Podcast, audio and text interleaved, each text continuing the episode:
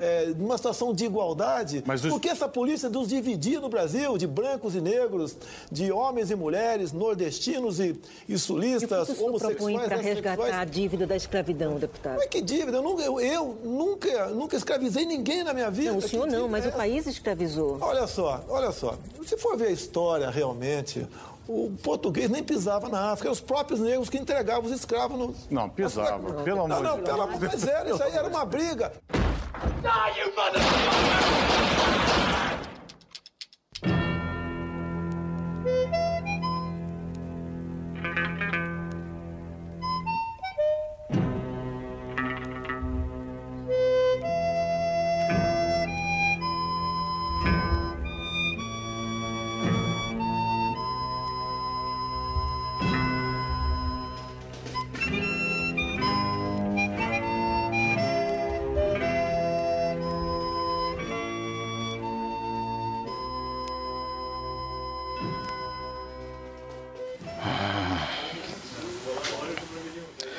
Sejam muito bem-vindos, pistoleiros e pistoleiras. Eu tô falando baixinho aqui porque eu ainda estou no trabalho. Tá foda. É, o programa de hoje está saindo de uma forma um pouco diferente. Primeiro, porque ele já está atrasado em dois dias. E segundo, porque é, nós precisamos lançar ainda essa semana por conta da do Dia Nacional da Consciência Negra para encaixar no tema e nós faríamos uh, o bom, o mal e o feio e todos os nossos blocos no final. Mas como vocês vão perceber durante essa gravação, a Letícia, é, o microfone da Letícia já era, então nós não conseguimos fazer essa gravação. A gente retoma a programação normal na próxima oportunidade. E por hoje vocês ficam apenas com o episódio, mas antes do episódio, é, nós vamos colocar aqui um breve poema na voz de Paulo Altran. Você já sabe, você pode nos encontrar em qualquer agregador de podcast no nosso site pistolando.com.com, nada de BR, pistolando.com. Você pode nos encontrar no Twitter como arroba. Você pode nos encontrar no iTunes, no Spotify, na porra toda e principalmente no Catarse, é onde nós mais precisamos ultimamente.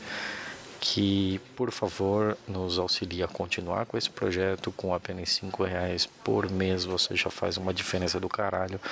A gente teria algumas novidades com relação ao Catarse nessa edição, mas como tudo meio que está fora do nosso padrão, vai ficar para a próxima. Então, chega sem mais delongas, fiquem com o episódio. Estamos em pleno mar. Doido no espaço brinco no ar, dourada borboleta. E as vagas após ele correm, cansam, como turba de infantes inquieta. Estamos em pleno mar. Dois infinitos ali se estreitam num abraço insano. Azuis, dourados, plácidos, sublimes, qual dos dois é o céu? Qual o oceano? Estamos em pleno mar. Abrindo as velas ao quente arfar das virações marinhas, veleiro brigue corre a flor dos mares, como roçam na vaga as andorinhas. De onde vem? Onde vai? Das naus errantes, quem sabe o rumo se é tão grande o espaço. Neste Saara, os corcéis o pó levantam, galopam, voam, mas não deixam traço. Por que foges assim, barco ligeiro? Por que foges do pávido poeta? Oh, quem me dera acompanhar-te a esteira que semelha no mar doido cometa. Albatroz, albatroz, águia do oceano, tu que dormes das nuvens entre as gazas, sacode as penas leviatando o espaço. Albatroz, albatroz, dá-me estas asas. Desce do espaço imenso, ó águia do oceano. Desce mais, ainda mais. Não pode olhar humano como o teu mergulhar no brigue voador. Mas que vejo eu ali? Que quadro de amarguras! É canto funeral? Que tétricas figuras! Que cena infame, viu? Meu Deus, meu Deus, que horror! Era um sonho dantesco, tombadilho que das luzernas a vermelho brilho em sangue a se banhar. tinir de ferros, estalar de açoite, legiões de homens negros como a noite horrendos a dançar.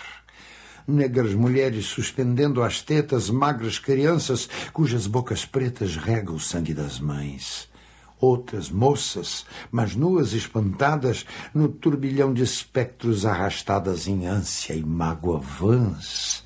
E ri-se a orquestra irônica, estridente, e da ronda fantástica serpente faz doidas espirais. Se o velho arqueja, se no chão resvala, ouvem-se gritos, o chicote estala e voam mais e mais. Presa nos elos de uma só cadeia, a multidão faminta cambaleia e chora e dança ali.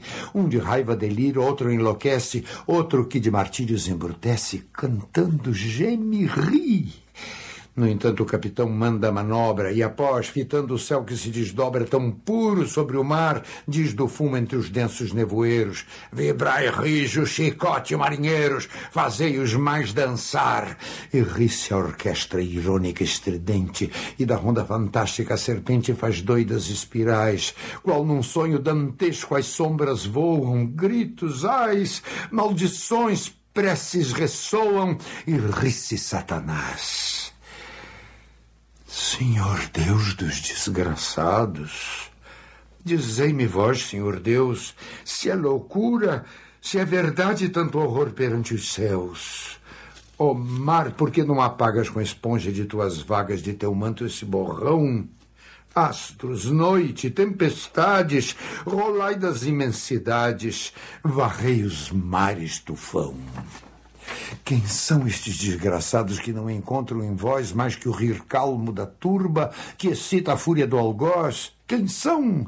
Se a estrela se cala, se a vaga à pressa resvala como um cúmplice fugaz perante a noite confusa, dize-o tu, severa musa, musa libérrima audaz. São os filhos do deserto onde a terra esposa a luz, onde vive em campo aberto a tribo dos homens nus. São os guerreiros ousados que com os tigres mosqueados combatem na solidão. Ontem simples, fortes, bravos. Hoje míseros escravos, sem luz, sem ar, sem razão.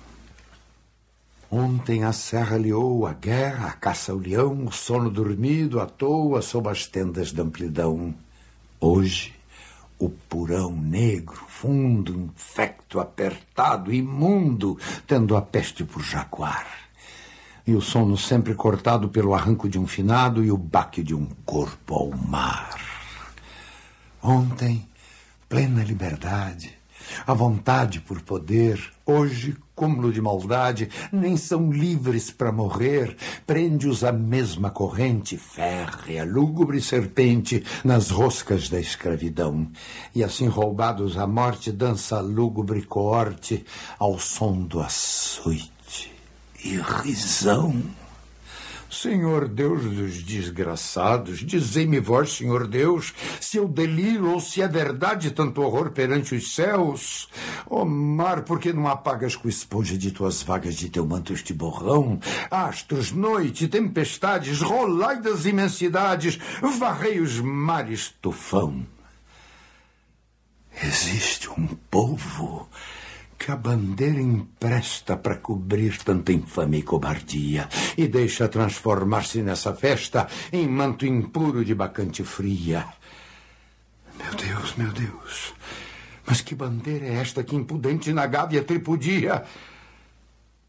Silêncio, musa, chora, chora tanto que o pavilhão se lave no teu pranto auriverde pendão de minha terra, que a brisa do Brasil beija e balança, estandarte que a luz do sol encerra e as promessas divinas da esperança. Tu, que da liberdade após a guerra foste hasteado dos heróis na lança, antes te houvessem roto na batalha, que servires a um povo de mortalha. Fatalidade atroz que a mente esmaga extingue da história o brigue imundo, o trilho que Colombo abriu na vaga como um íris no pélago profundo. Mas a infâmia demais. da etérea plaga, levantai-vos, heróis do novo mundo. Andrada, arranca-se pendão dos ares.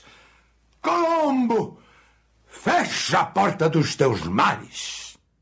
Ok, começando mais um episódio aqui. Depois a gente corta toda a, a, parte que foi falada em off, não tem problema. Hoje temos casa, casa cheia, casa bem cheia hoje, a gravação mais populosa que nós já tivemos aqui. Então, ah, depois a gente fala sobre o que vai ser. Eu acho que a gente pode começar com todo mundo se apresentando para a gente conseguir definir quem é quem aqui, para a gente conseguir é, trabalhar melhor e o nosso ouvinte já conhecer as vozes. Vamos pela ordem alfabética, pode ser? João, você poderia começar para a gente se apresentando? Ok, uh, sou João Figueiredo, sou antropólogo e historiador e trabalho como investigador no Centro de Estudos de Interdisciplinares do século XX da Universidade de Coimbra e trabalho com temas uh, história da escravatura, história de Angola, principalmente no século XIX, uh, mas também com as implicações que isso tem no presente hoje em dia em Portugal e no Brasil, Angola. E é isso. Ótimo. Ótimo. É, eu sou a Carla, sou aqui do Rio de Janeiro, né? Sou historiadora, sou professora da rede pública, tanto municipal quanto estadual. Então, tenho alunos lá do sexto ano até o ensino médio e faço parte de um podcast chamado Sobre História, né, que fala sobre história e que né, tem essa premissa aí de, de pegar assuntos né, do cotidiano, né, de coisas do presente e historicizar, né? Mostrar aí nossas, nossas ligações e nossas implicações né, com o passado. A Letícia eu vou pular, a Letícia todo mundo já conhece. É. então vamos direto para a Rebeca. Bom, é, eu sou a Rebeca, Rebeca Ávila, eu sou de Recife, é, me formei na Universidade de Coimbra, em Portugal, em jornalismo e comunicação, mas aí depois de Coimbra eu fiz um período na Universidade Carolina de Praga, onde eu estudei um pouquinho de antropologia e estudos culturais, então vamos dizer que a minha graduação é um pouco misturada. E agora estou fazendo mestrado em estudos sociais latino-americanos aqui na Universidade de Buenos Aires. Ótimo. Bem, todos apresentados, agora a gente já, já tem uma ideia mais ou menos do que vai acontecer. É, esse episódio é um negócio que a gente já tinha em mente durante um, no mínimo, uns dois, três meses para falar sobre, e a, o negócio só veio esquentando cada vez mais por conta do que estava acontecendo em Portugal. A nossa ideia, nós já tínhamos em, em mente uma, negócio que a gente nem sabia como era academicamente tratado, mas que já me era meio caro, que era descobrir como é tratado o tema da escravidão, não só no Brasil, mas, por exemplo, é, no, nos, nas outras colônias portuguesas, que que sofreram muito com isso, sendo os fornecedores da mão de obra escrava, e também pelo lado do colonizador, do lado português, para saber como é tratado na pauta portuguesa as noções de responsabilidade sobre o que aconteceu. É um negócio que eu já tinha na minha cabeça há algum tempo, mas eu, eu não sou do rolê da história, eu sou um banco de dados, eu não sei por que, que eu penso nessas coisas, mas. É, então a gente começou a, a maquinar e, e procurar pessoas para falar sobre isso e chegamos nos nomes de vocês, é, então agora a gente vai tentar desenrolar um pouco disso para entender como se construiu a maneira como se fala disso hoje. Inclusive tem é, coisas que aconteceram recentemente em Portugal com relação a um museu que esquentaram esse debate em Portugal e eu acompanho podcasts e noticiários de Portugal, então eu, tô, eu acabei ficando mais envolvido ainda com essa pauta. Eu gostaria de começar essa pauta pelo que nos é um pouco mais conhecido. Então eu gostaria que a Carla falasse sobre como é o ensino do tema escravidão hoje nas escolas públicas do Brasil, assim, como, como o BNCC, como a educação brasileira trata o tema da, do, da escravidão hoje. Vamos, vamos do que a gente conhece mais para o que nos é totalmente novo. É, assim, a coisa do ensino da escravidão, ele mudou muito ah, desde 2013 para cá, né, assim. Nós vivemos uma geração que provavelmente né, falava da escravidão, falava dos horrores da escravidão, mas não dava protagonismo para o escravo, né? Provavelmente a gente teve um ensino de história em que é, o escravo aparecia, claro, como coitadinho, né, que sofreu toda essa violência, mas que ele não tinha nenhuma voz, né. A gente gravou um podcast há pouco tempo e eu lembrei de um livro de história meu que ele falava do, das contribuições da formação do povo brasileiro, né. E aí eu lembro claramente que vinha assim, o português contribuiu com as instituições e com a língua, o africano contribuiu com a cultura, a dança e a comida, e o indígena contribuiu com hábitos de higiene, né? Então, assim, a gente deve ter vivido, é, nesse nível.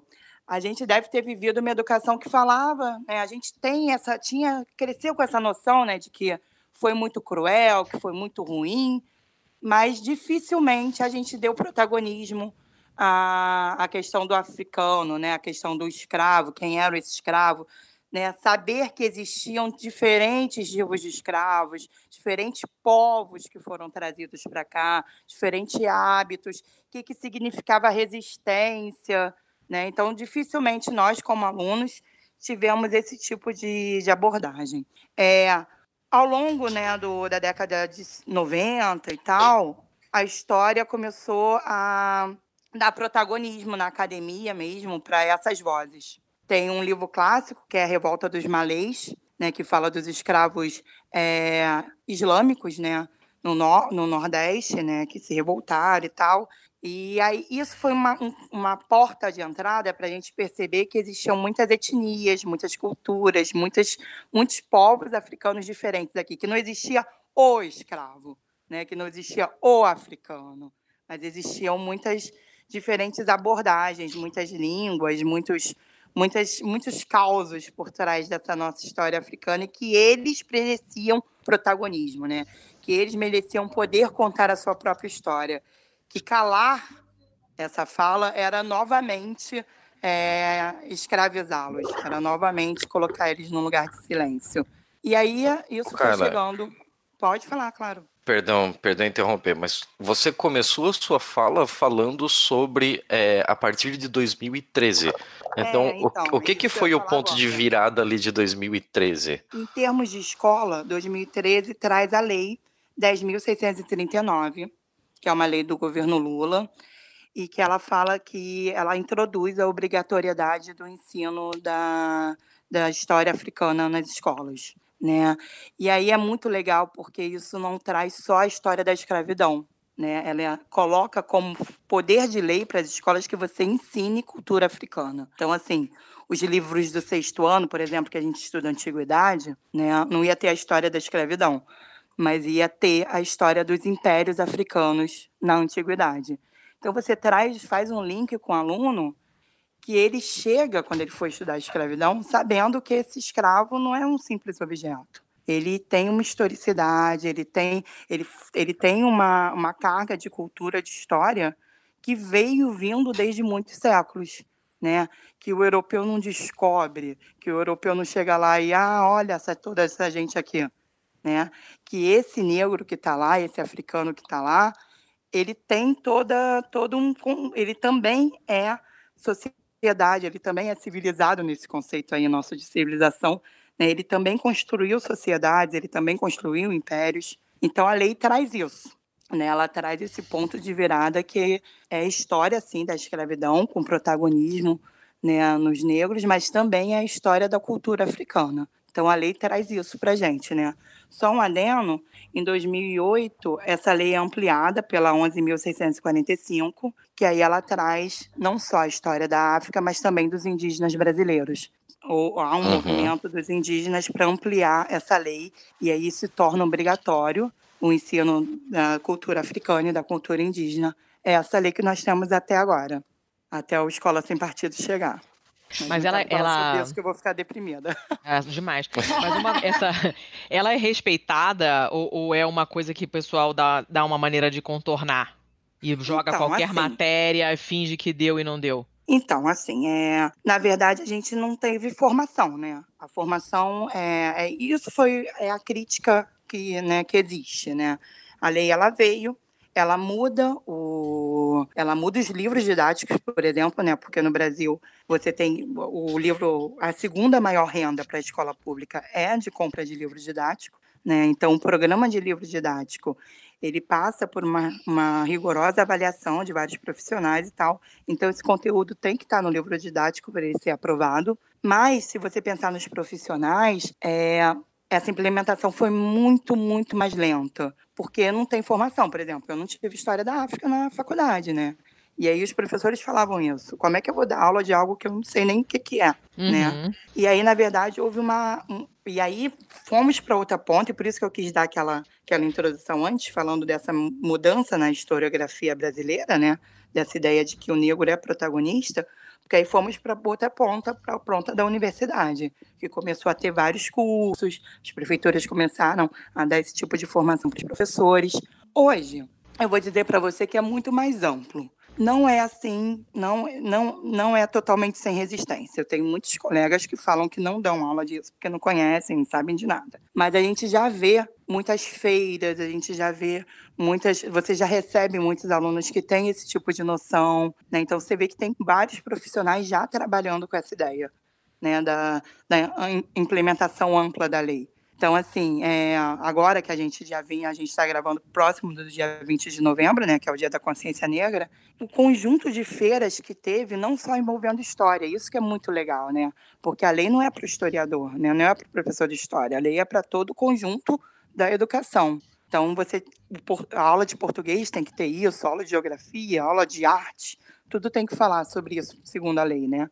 Então, você vê todo o movimento já já tendo isso, muitas feiras, muitos projetos envolvendo a criança nessa, nessa lógica da cultura africana.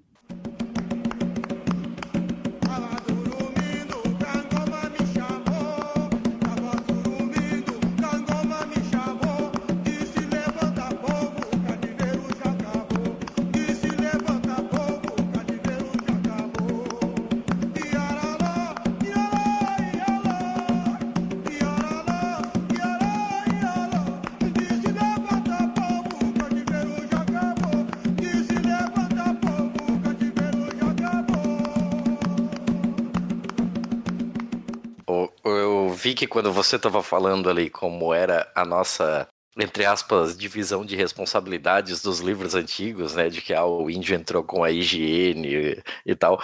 Eu vi que o João achou um pouco engraçado ali. E eu, eu entendo essa visão como uma visão, apesar de eurocêntrica, porque ela, ela meio que despreza todos os conhecimentos é, passados de maneira oral e tal pelas pessoas escravizadas e pelos indígenas, apesar de eurocêntrica no modo de desvalorizar essa, esse tipo de conhecimento, ela é uma fabricação puramente brasileira mesmo, né? É, eu gostaria de saber do João e da Rebeca como é, a visão europeia em, entende essa essa retórica, toda essa construção que foi feita para essa divisão de responsabilidades da, da criação da cultura brasileira. Não sei se a Rebeca quer começar. Pode começar, João.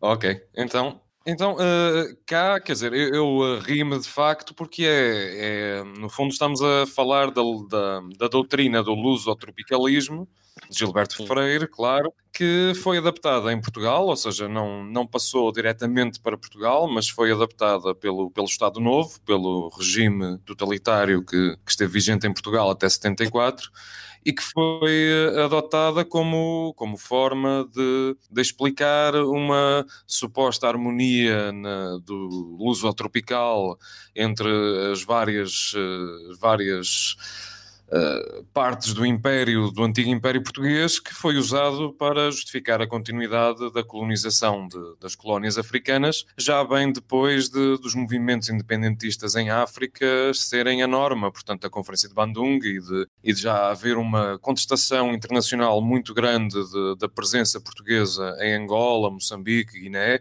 Uh, esse, esse, argumento luso-tropical com origem no Freire e da harmonia racial do Brasil como exemplo foi usado como, como alibi, como justificação para manter a presença. Portanto, admitia-se a, a, contribuição negra e indígena, mas enquanto se admitia isso, dizia-se que havia uma contribuição europeia ou branca que, que era essencial à mistura e, portanto, assim justificava-se a continuidade de, de, de da dominação colonial portuguesa em África. E, e eu rimo porque é uma maneira muito típica do, do Estado Novo português, portanto, dos portugueses se entenderem, que é ao mesmo tempo que se elogia de uma certa forma aos africanos e indígenas, faz-se uns elogios, mas são sempre elogios que, que andam à volta de cultura africana é importante por causa do ritmo e da alegria e da música, não é? Aquilo que a MSR denuncia como também, e portanto estamos sempre a afastar os africanos da, da ciência, do pensamento lógico e por aí fora, ao mesmo tempo que admitimos que são importantes, porque são alegres, porque são fortes, e, e, e isto é uma maneira muito típica que os portugueses a dada altura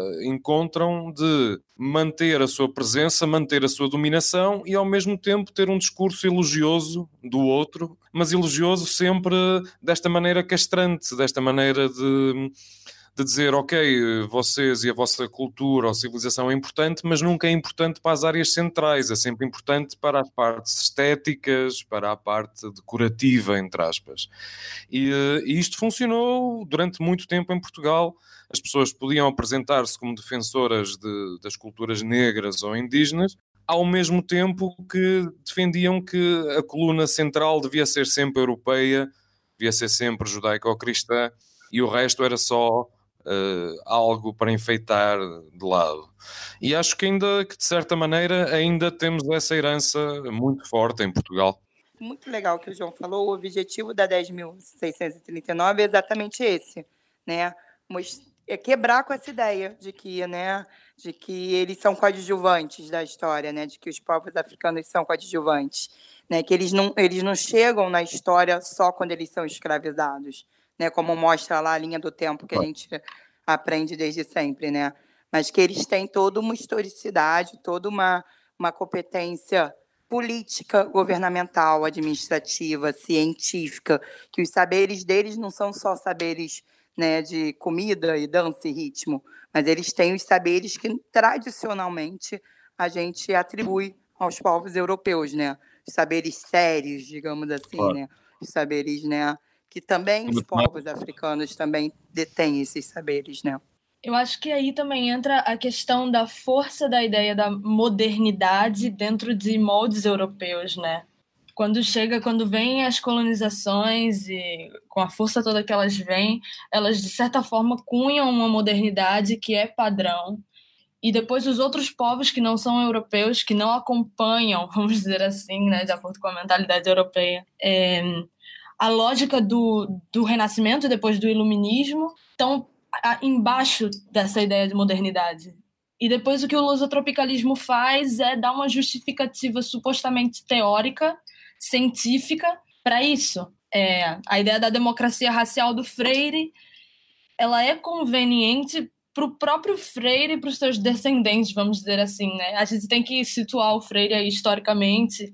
O Freire era é, de descendência portuguesa, então logo no começo, quando é muito interessante que existem estudos da Cláudia Castelo, que é uma investigadora portuguesa que é a maior referência, eu acho, talvez no país para os estudos sobre o lusotropicalismo, e ela fala que no começo, quando Freire vendeu, quando surgiu a ideia da democracia racial é, do Freire, o Salazar não gostou. O Salazar, o ditador né, de Portugal. Não gostou da ideia da miscigenação e tal. Mas depois ela se tornou uma coisa conveniente. O pessoal do Ministério, o pessoal das Relações Exteriores, da ditadura e tal, começaram a dizer que sim, que a ideia era boa, porque ela criava uma harmonia aí, é, uma convivência vamos dizer assim, entre esses povos, né, entre a África, fazia um triângulo que era bonito de fora, entre Portugal, Brasil e África, mas depois sem atribuir os protagonismos, é, os devidos protagonismos, nem ao próprio povo brasileiro. É, o lusotropicalismo vem do Freire, mas ele vem para servir uma parte do Brasil, que é a parte branca do Brasil. Então, não existe assim uma horizontalidade de produções, é, de formas de pensar, de estéticas, é, de, de, de, qualquer outra coisa, de elementos culturais. Sempre é um, é um triângulo que está ali meio deslocado, sabe? É uma miscigenação, mas quem conduz o barco é o povo português, é a ideia europeia da modernidade. Não sei se vale a pena, mas de repente a gente explicar essa coisa, né? Que a gente está falando muito do Paulo Freire, da democracia racial, do luso-tropicalismo, não sei se, uh, se, todo mundo tem isso na mente, que que, que, que são... Não, isso. eu acho super válido. Acho super válido dar uma é, pincelada sobre. do meu ponto de vista e os meninos podem complementar, né? Assim, é, a ideia da democracia racial é uma ideia do livro do Paulo Freire, né? Que é um historiador, sociólogo, antropólogo, né? Porque lá na década de 20, 30, né? Você ficava muitos anos e ficava, virava tudo, né? E o Paulo Freire, um, um grande né, historiador, antropólogo, sociólogo, ele escreveu em 33 o Casa Grande Senzala, que era um livro que tinha como objetivo falar do cotidiano da Casa Grande da Senzala aqui no Brasil. E aí, no, no, no, né, a conclusão que o Freire chega é que a escravidão no Brasil ela foi uma escravidão branda, né, se comparada com as escravidões de Portugal, de Portugal, desculpa, dos Estados Unidos, por exemplo, né, que o senhor aqui era um bom senhor, né, e que a miscigenação, ele era tão bom senhor, né, que ele não se importava de se miscigenar com negros, né. Então a miscigenação aqui criou uma democracia racial, uma espécie de não racismo, que na verdade é, o Brasil não sofria a segregação como nos Estados Unidos, porque aqui é, a Casa Grande se inteirou com a Cesala, né? Ela se, se confraternizou, digamos assim. E aí a miscigenação brasileira tão grande, tão envolta em todos, em todos os aspectos da sociedade, permitia essa democracia racial. Esse Brasil que surgiria sem grandes abismos raciais. Né? O Freire ficou muitos anos se defendendo do, do Casagrande, e aí, é... mas como a Rebeca falou muito bem, né? ele fala, ele tem um lugar de fala quando ele, né? quando ele defende o bom, o bom senhor, né? E aí ele fala, né? Não, não quis dizer que eu não falei que não tem racismo e tal, não sei o quê, mas ele sempre bate na tecla de que aqui é, a escravidão foi mais branda né, de que aqui não houve tão, né, a, a sociedade resultante dessa, desse processo de escravização, ele não, não é uma sociedade extremamente racista como nos Estados Unidos, né? Então, ele sempre volta a essa questão dessa democracia racial, que é essa questão de uma sociedade menos racista, onde o racismo é menos aparente. Se os meninos quiserem complementar ali com uma visão né, mais lusitana. É, só uma coisa, a gente... Eu só gostaria de fazer uma pergunta antes. Ai, claro. é, essa visão do Gilberto Freire, ela era uma visão que nasceu de uma de um estudo dele baseado nisso, porque às vezes eu tenho uma, uma ideia de que essa visão dele, é, por mais que houvessem já na época algumas muito bem fundamentadas que fossem contra a ideia dele, me parece que a ideia dele ganhou muita força por alguma promoção é, do próprio Estado Novo da, Sim, das ideias é... dele. Então, eu, se vocês tiverem algum contemporâneo dele que contrapõe isso também, até para a gente recomendar para quem quiser se aprofundar no tema. Bom, é, o Florestan Fernandes fala, né? Não, vai, é... Rebeca, já fala você. Não, é só uma coisa que a gente trocou as bolas aqui no momento e a gente disse que era o Paulo Freire, não é, gente? É o Gilberto. Eu falei dois... Paulo Freire, gente. Rolou um Paulo Freire aí. Não, vamos, vamos manter a memória viva, preservada do coitado do Paulo Freire, que já está sofrendo muito com a escola. É, eu acho que é. é Você ficou na, aqui no nosso imaginário. Do Paulo Freire, tá Sim, coitado do Paulo, meu Deus. É, não, o, o, no caso do Gilberto Freire, é o seguinte: ele foi um sociólogo brasileiro que teve muita projeção internacional ali nos anos 30, 40. É, e isso deu um certo status para ele de autoridade, vamos dizer assim, para falar de questões de sociologia latino-americana, né? É, a sociologia latino-americana vai começar a criar mais força, mais autonomia de pensamento próprio, quero dizer, tipo, já existia, claro, é, sociologia na América Latina nessa época, gente que estava pensando em sociologia, mas sempre assim, é, pegando coisas da Europa e transformando, dando uma adaptadazinha assim para responder questões latino-americanas. Uma sociologia puramente latino-americana, ela vai surgir mais com os populismos e tal, e aí é que ela vai se desenvolver e se autonomizar. Até então, o Freire era, vamos dizer assim, tipo a celebridade da sociologia na América Latina. E, como eu disse, como a Carla também falou, tem o Casagrande Senzala, e depois ele, com, com, a, com o conceito de democracia racial, ele, essa ideia chega em Portugal, a princípio não é aceitada, mas depois é absorvida. E o que acontece? É, no fim da Segunda Guerra, com com a reunião dos estados para ver como é que ia se reorganizar a Europa, a ideia da colônia começa a ser rejeitada. Mas Portugal não quer largar os das colônias porque é a grande fonte de riquezas é, do Estado Novo. Então, o que eles fazem? Eles mudam o nome é, das, dos territórios colonizados de colônia para províncias ultramarinas, que é muito conveniente. Porque, e aí começa toda uma propaganda de que elas, de que esses lugares, né, Angola, Cabo Verde, etc., não são colônias, são parte de Portugal. Portugal é grande. Só que faltava uma teoria científica que justificasse isso. E aí é quando lembram do Freire e o Estado Novo convida o Freire e financia a viagem dele pelas colônias portuguesas, que é onde ele vai começar a escrever, teorizar sobre o modo português de estar no mundo. É aí que surge. E aí ele viaja, não, não sei dizer exatamente quais países, mas ele viaja por quase todas as, as colônias na África, chega a visitar Goa, na Índia, eu acho que ele chega no Timor também nessa época, e é por aí, basicamente. E depois, os livros do Freire que não chegaram, é, não tiveram alcance no Brasil, essas, essa parte desses livros aí que ele escreveu não chegam no Brasil, mas chegam é, em Portugal na época e são distribuídos, são distribuídos entre diplomatas portugueses que estão na África, o que é muito interessante, que é tipo para ajudar a construir uma narrativa que justifique essa ocupação.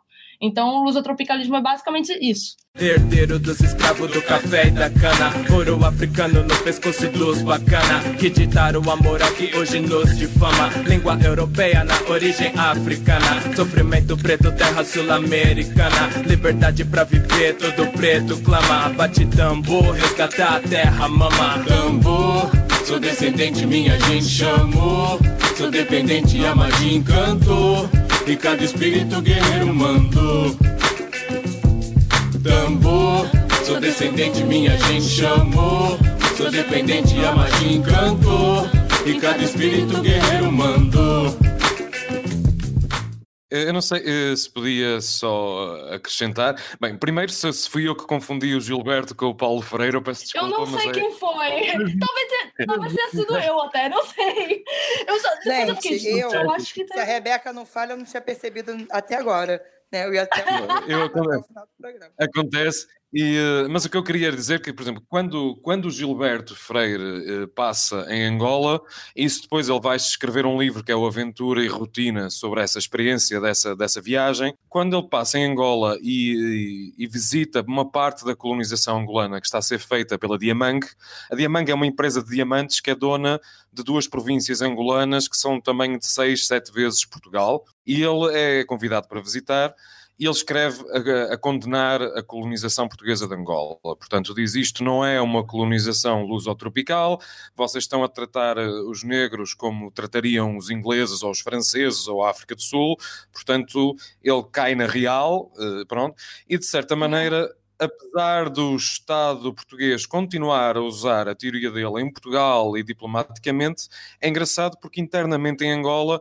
ele vira ele não é, não é mais, as teorias dele passam a ser vistas como subversivas, ou seja, as coisas estavam tão más, de facto, em Angola, que mesmo uma ideia de democracia racial à brasileira era subversivo, e o que, dizer isto que é engraçado, porque eles depois vão buscar um outro intelectual brasileiro que não tem problemas em, em, em, em dar-lhes bola, entre aspas, que é o Câmara Cascudo. Portanto, passado 10 anos, chamam Câmara Cascudo uh, e, e, e, ele sim volta a, a, a pôr... A propor estas coisas de, dos portugueses em Angola dirigirem a cultura e por aí fora e a aceitar isso muito bem. Portanto, a, a relação de Portugal e dos vários sítios com o Gilberto Freire é, é de amor-ódio, porque às vezes as coisas ficam tão más que, que mesmo, mesmo a, a, linha do Gilberto Freire já é vista como sendo. Uh, ou seja, é um pouco agora como no Brasil, em que durante este ano toda a gente era comunista e, e as coisas. Ou seja, mas era. É, Não, em, em, defesa do Gilberto Freire, é, ele foi o primeiro a, a, pensar essa coisa do, de escrever sobre uma história mais cotidiana, né? né? em 1930, isso é muito, muito inovador. Então, assim, essa ideia de mergulhar no cotidiano, né? Ele depois escreve é, Sobrados e Mucamos, né? Que aí ele vai pensar na parte da cidade. Então, essa história cotidiana, né? Que vai surgir na história muito tempo depois, muitos anos mesmo, assim, né? É, é muito inovador do, do, Gilberto Freire, né? Sim, então, sim. Assim, Nós também... temos aquela. Às vezes, por conta das críticas que a gente faz à ideia que o Gilberto Freire acabou é, deixando por tanto tempo na educação brasileira com relação à, à democracia racial, às vezes a gente bate tanto nele que parece que ele só foi um babaca que colocou uma opinião ali que todo mundo comprou. Mas ele realmente ele tem uma obra muito interessante. No nosso sim. segundo episódio aqui, que nós fizemos sobre racismo, eu inclusive indiquei o livro dele dele, que era o, o, o escravo nos anúncios de jornais brasileiros do século XIX, em que eu achei uma sacada interessantíssima dele, assim, de entender, já que a, a sociedade brasileira vê o escravo como um produto, e esse produto é comercializado entre as pessoas, ele pegou jornais brasileiros do século XIX e, e foi para a parte de classificados. E, e foi dar uma olhada em como eram vendidos os escravos. Porque é, quando você está vendendo, quando você está numa relação comercial de um objeto como era um escravo, e você pode fazer, sei lá, essa comparação com, por exemplo, que é hoje um vender um carro, né? Então você tem que dizer as características dele, você tem que dizer quais são as coisas boas dele. E, é, ah, ele é um carro econômico. Ah, esse escravo aqui, é, ele tem uma qualidade que me que me é muito cara, por isso eu quero esse preço.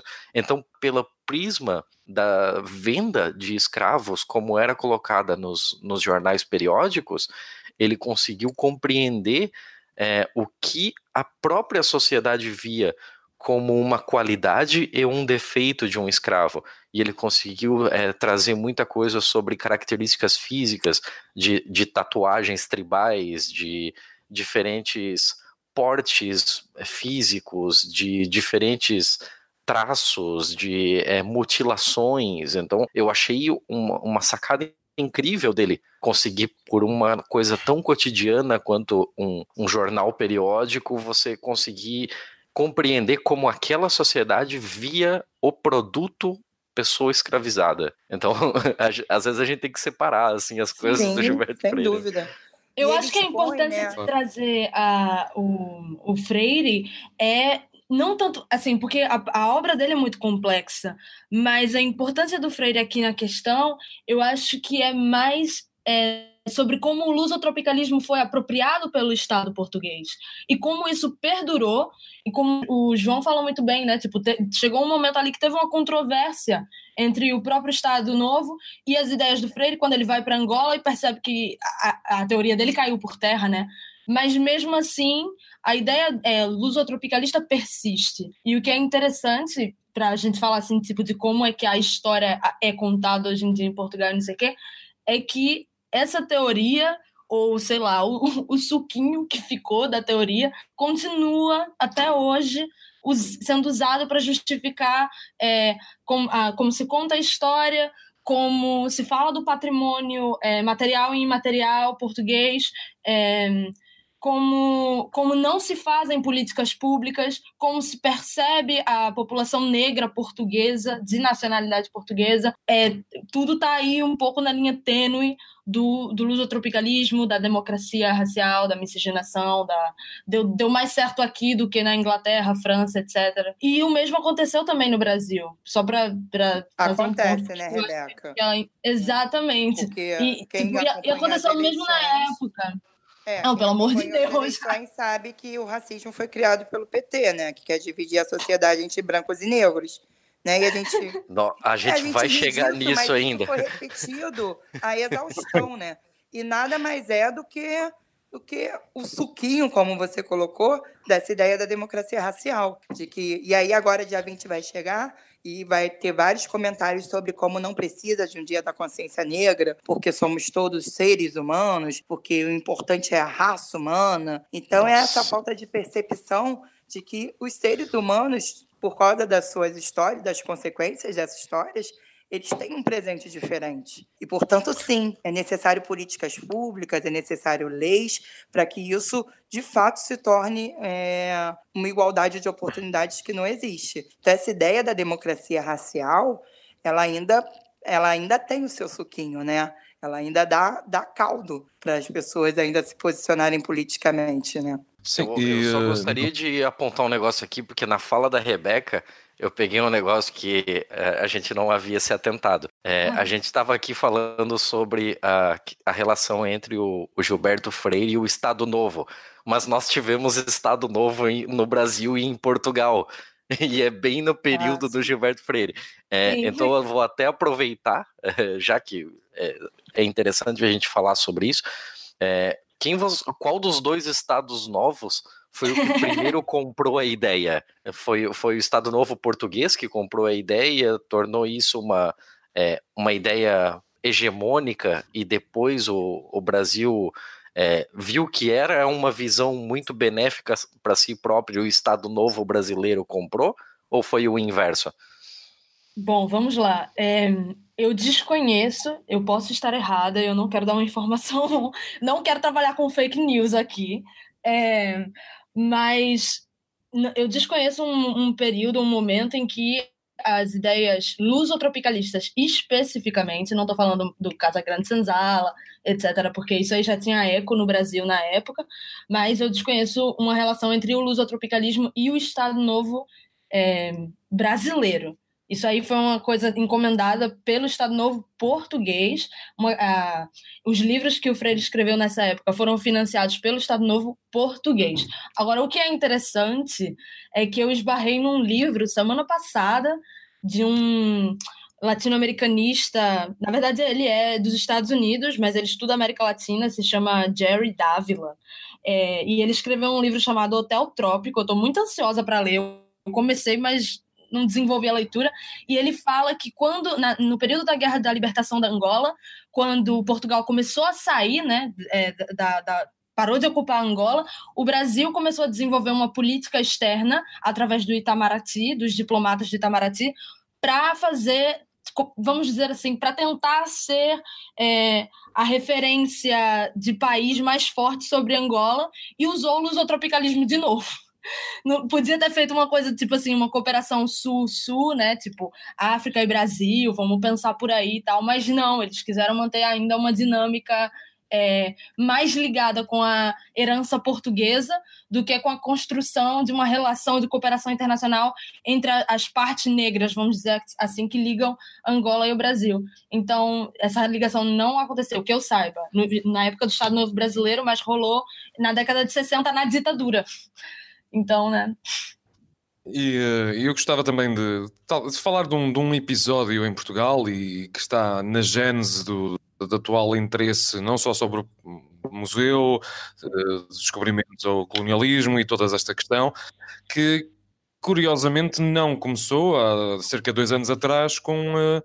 Com uma questão que tem a ver diretamente com nem com a escravatura, nem com a história da África, mas que começou com um projeto e depois uma inauguração de uma estátua em Lisboa, pela Santa Casa de Misericórdia, do padre António Vieira, em que a estátua eh, aparecia o padre António Vieira e uma série de meninos indígenas pés do padre António Vieira, que aparecia como Salvador, como, com um crucifixo na mão, e no fundo foi esta imagem que, que, traduz, acima de tudo, uma leitura do Brasil inspirada neste, da história do Brasil inspirada neste lusotropicalismo, que serviu de, de imã para, para uma série de movimentos uh, afro-portugueses, portanto, de movimentos negros portugueses, e, e, que faz com que, no fundo, esta, esta maneira de entender a história e a democracia racial brasileira e esta tentativa de Portugal, ou de certas instituições portuguesas, como a Santa Casa da Misericórdia de Lisboa, recuperarem-na neste momento, está a ser eh, resistida em Portugal precisamente pelos movimentos negros de pessoas que não têm ascendência brasileira, na sua maioria,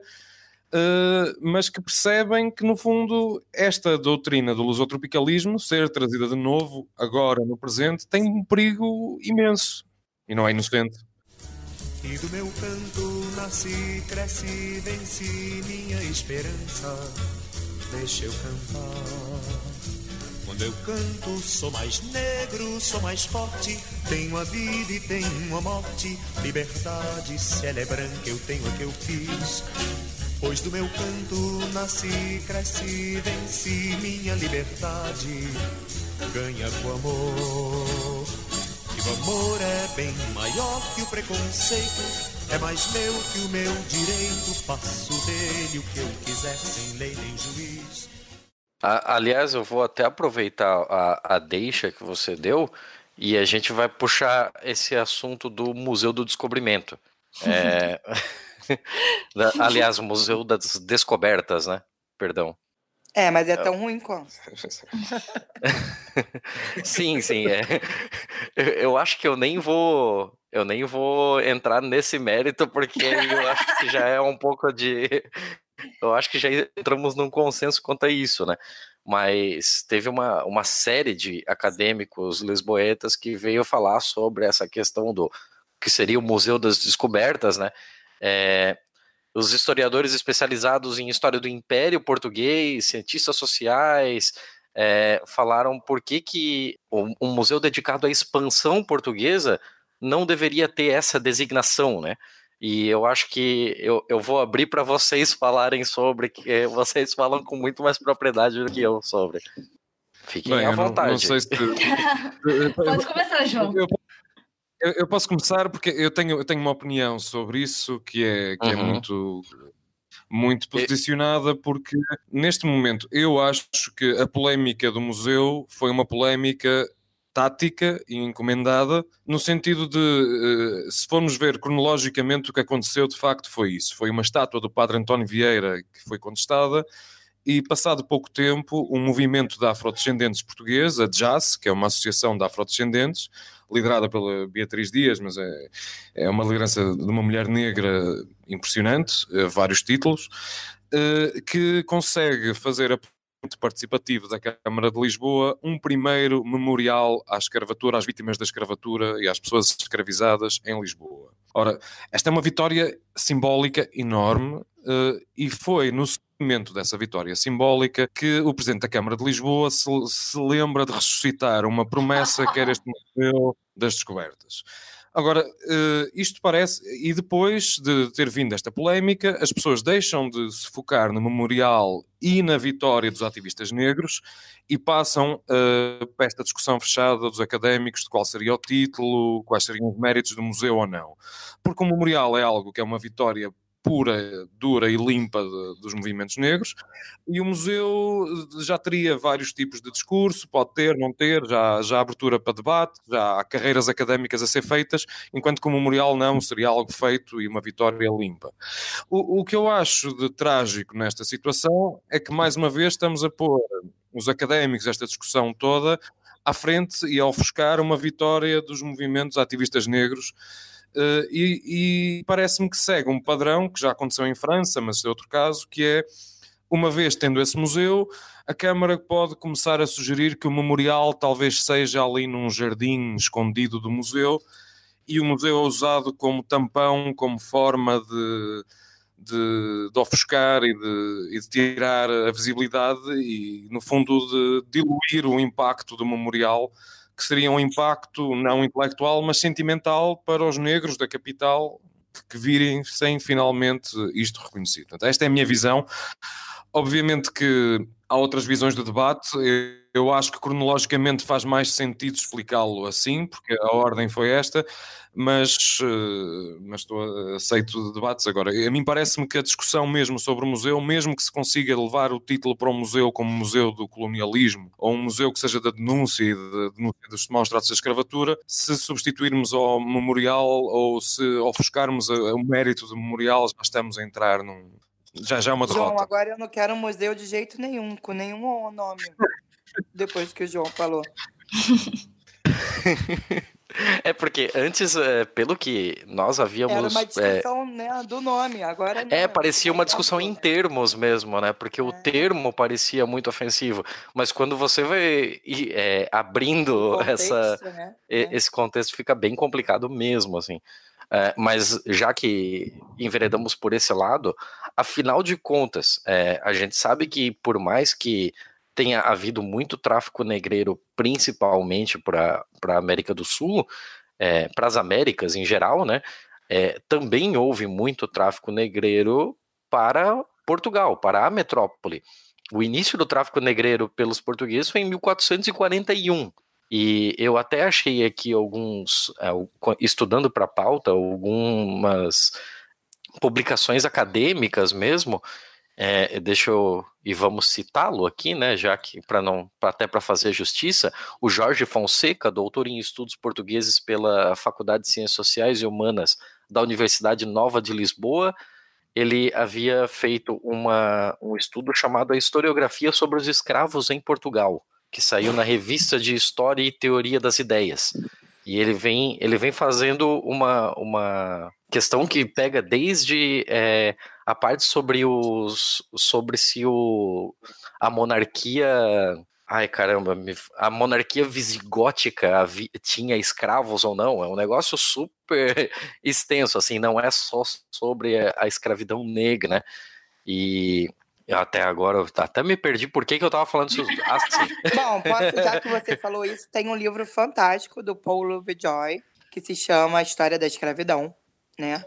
e que aí ele fala fala desse histórico da escravidão, né? Mostra a escravidão na antiguidade e como é que ela muda de caráter, né? Quase chamada de escravidão moderna. Que esse é um ponto que aqui no Brasil foi muito batido também. Não consigo não falar do Coiso, né? Porque o Coiso está presente. Quando ele deu aquela entrevista para a Roda Viva, né?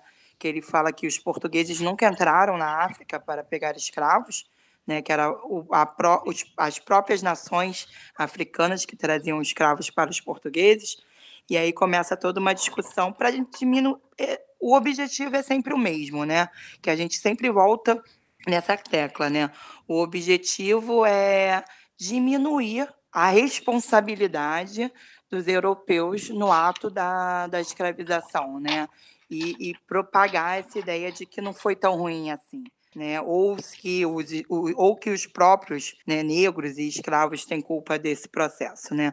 E aí, basicamente, né, como a gente explica para a criança de sexto ano, né, lá nos seus 11 aninhos de idade, né, então eu vou dar uma explicação mais rasa aqui, né, uma explicação de professorinha, é, a escravidão antiga, né, ela não, não tinha uma questão racial, porque ela escravizava povos que foram que perderam as guerras. E aí não importa a cor, não importava, não, não tinha um peso a questão racial, né? Tanto é que hebreus foram escravos, né? Quem lê a Bíblia sabe disso. É, e aí a escravidão moderna ela traz, ela traz um novo tipo de escravidão. Ela traz a ideia do comércio, ela traz a ideia do negócio, que tem tudo a ver com o mercantilismo, que era a, a corrente econômica da época, o que não existia na antiguidade. Né? Então, essa ideia do comércio de escravos, de tornar o escravo um objeto, não existia na antiguidade. Né? O escravo é um objeto a partir da escravização moderna, a partir desse tráfico de escravos, que só surge com a modernidade e tem sim uma questão racial, porque você precisa inferiorizar essa, esse ser que não, é, não vai ser mais ser, né? que para de ser ser, né? Quando ele entra no navio negreiro e esse translado para o Brasil, né? É nesse momento que ele tem que perder a cultura dele. É nesse momento que ele tem que ser objetificado, Então, tem milhões de relatos que falam exatamente de, de, dessa travessia, né? Como essa travessia é perder a alma. Porque é perder a alma no sentido de você perder sua cultura, perder as marcas do seu povo, porque você não é mais o, a, aquela pessoa, você é mais um, mais um escravizado. Então, assim, é, embora a escravidão exista na humanidade desde sempre, né, ela tem um caráter muito diferente na modernidade. E não há nada que você tenta fazer para diminuir o horror que foi a escravidão moderna, entendeu?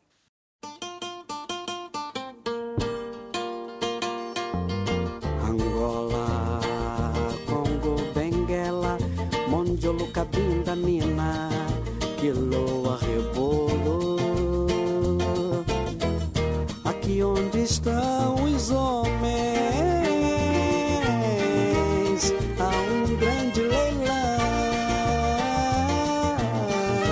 Dizem que nele é uma princesa fenda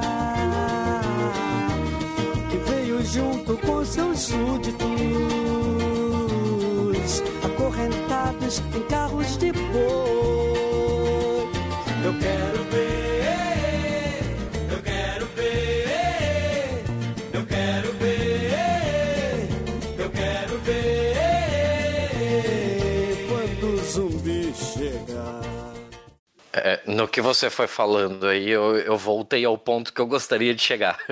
É, se o, se a, o comércio de pessoas escravizadas é, por, para a própria metrópole de Portugal começou em 1441 e a gente sabe que em determinados momentos Lisboa teve mais de 20% dessas pessoas é, da, da metrópole é, como escravos africanos, é, por que, que a gente tem uma noção de uma Lisboa e de Portugal tão branco?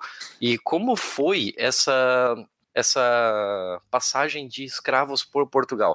Portugal também criou para si própria, para os escravos que ela mesma, que, que o própria metrópole tinha, essa ideia de bons colonizadores, de, de pessoas que tratavam bem os seu, as suas pessoas escravizadas? Bom, eu vou falar então é, sobre a questão da, da presença de escravizados em Portugal. Tem um assunto, eu vou falar de um assunto específico. Eu sei que em Lisboa também teve uma presença notória, mas eu acho que é muito interessante falar da cidade de Lagos, no Algarve, é, porque a cidade de Lagos foi o primeiro porto de escravos na Europa, nessa época aí, 1400 e Dercy Gonçalves. E uhum. E é interessante porque atualmente em Lagos, é, por, essa, por essa questão né, de Lagos ter sido é, o primeiro porto e tal, é, quiseram é, inserir a cidade de Lagos na rota, na Slavery Route, que é um projeto da Unesco, é, de basicamente criar núcleos museológicos em cidades onde a escravidão foi muito importante, é, movimentou a economia, onde, enfim, cidades simbólicas. O museu criado nesse nesse sistema, talvez mais simbólico, mais grandioso, mais conhecido, é um museu da escravatura que está em Liverpool, na Inglaterra. Mas é uma iniciativa que está se expandindo aí é, é uma iniciativa conhecida. E Lagos tentou se candidatar para receber um, para entrar nessa rota, não é? E começaram uma equipe é, que estuda a questão da escravatura e tal, começou a participar do projeto. O projeto foi suspendido na metade, ficou uma coisa meio esquisita aí, mas o núcleo museológico foi lançado de qualquer jeito. E foi lançado é, no mercado, no antigo mercado de escravos, porque a poucos metros dali em 2000 e não quero dar uma data errada, mas eu acho que foi em 2015, não tenho certeza, encontraram uma ossada gigantesca, é uma vala dentro de uma vala de centenas e centenas de corpos é, de pessoas que tinham sido transladadas da África, encontraram perto desse mercado e decidiram fazer o núcleo museológico ali. E pronto, tá. Fizeram um núcleo tal, o nome do núcleo é Núcleo Museológico Rota da Escravatura, e eu fui lá ver o tal núcleo. E assim, é muito engraçada a questão da, da polêmica da nomenclatura no museu em Lisboa, porque o nome pelo nome não resolve a narrativa que vai estar dentro do museu. Eu acho que esse é o grande problema, muito além da questão é, do, do, nome que o museu vai ter. E isso é uma coisa que se vê claramente no, nesse núcleo museológico em Lagos. Porque você entra lá, é um núcleo museológico que se propõe a falar da rota da escravatura, certo? Mas você entra lá e nas paredes tem é, textos de relatos de navegadores portugueses falando sobre o ultramar e a nostalgia e tal e coisa. Só tem uma sala específica que fala da vala é, com as ossadas que descobriram recentemente, com uma foto. É, não, não te dá a noção do impacto que teve em, em na destruição do protagonismo negro, é, nas, na, na, cultura heterogênea né, que a África é. Torna tudo um bolo, assim, África, pronto, sabe? E uhum. continua a mesma narrativa, que é uma narrativa nostálgica. E é muito engraçado que eles tiveram toda essa iniciativa tal. Eu saí de lá desapontada, mas não surpresa, porque existe um fenômeno chamado Portugal dos Pequenitos na cidade de Coimbra, que é muito pior. O João conhece. É, mas é, é interessante para a gente ver como é que.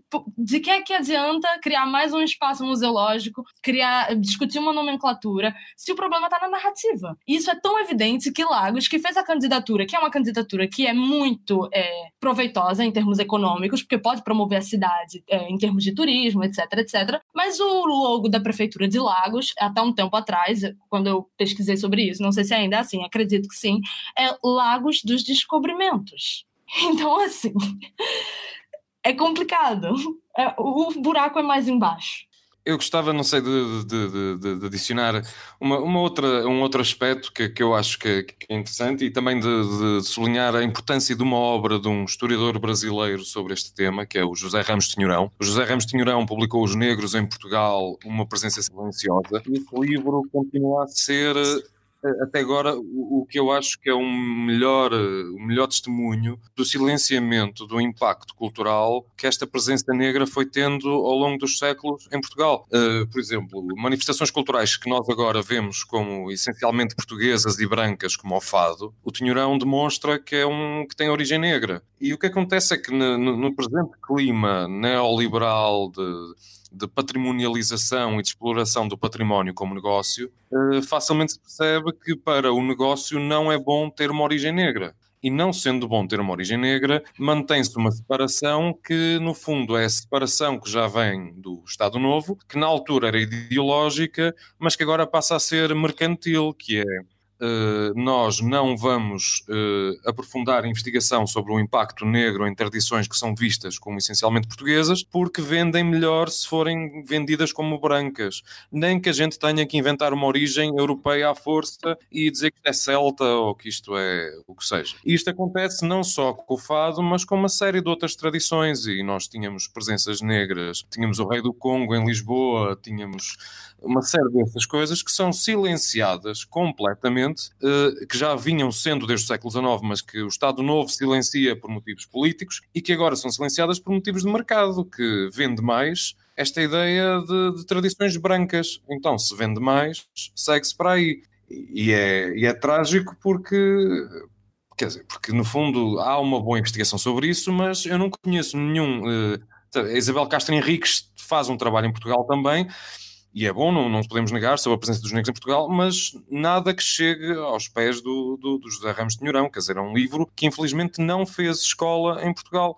porque eu estou convencido que uma série de, presenças na música, mas eu também não queria entrar só nesta história da música, o ritmo e por aí fora, não é só isso, há uma série de coisas centrais em Portugal que poderiam ser uh, traçadas eh, até à presença negra, até esses 20% de escravos que, que já constituíram Lisboa, mas que não é porque não interessa ao mercado da, da exploração turística ou isto. E, e, e, porque talvez eh, este mercado adapte bem a rota dos escravos e da vitimização, entre aspas, ou seja, tudo o que seja de, de, de opressão, mas eh, não, eh, não aceite tão bem a centralidade que, que, que, esta presença teve nas outras áreas, nas áreas que nós vemos como se são positivas, são, têm que ser brancas.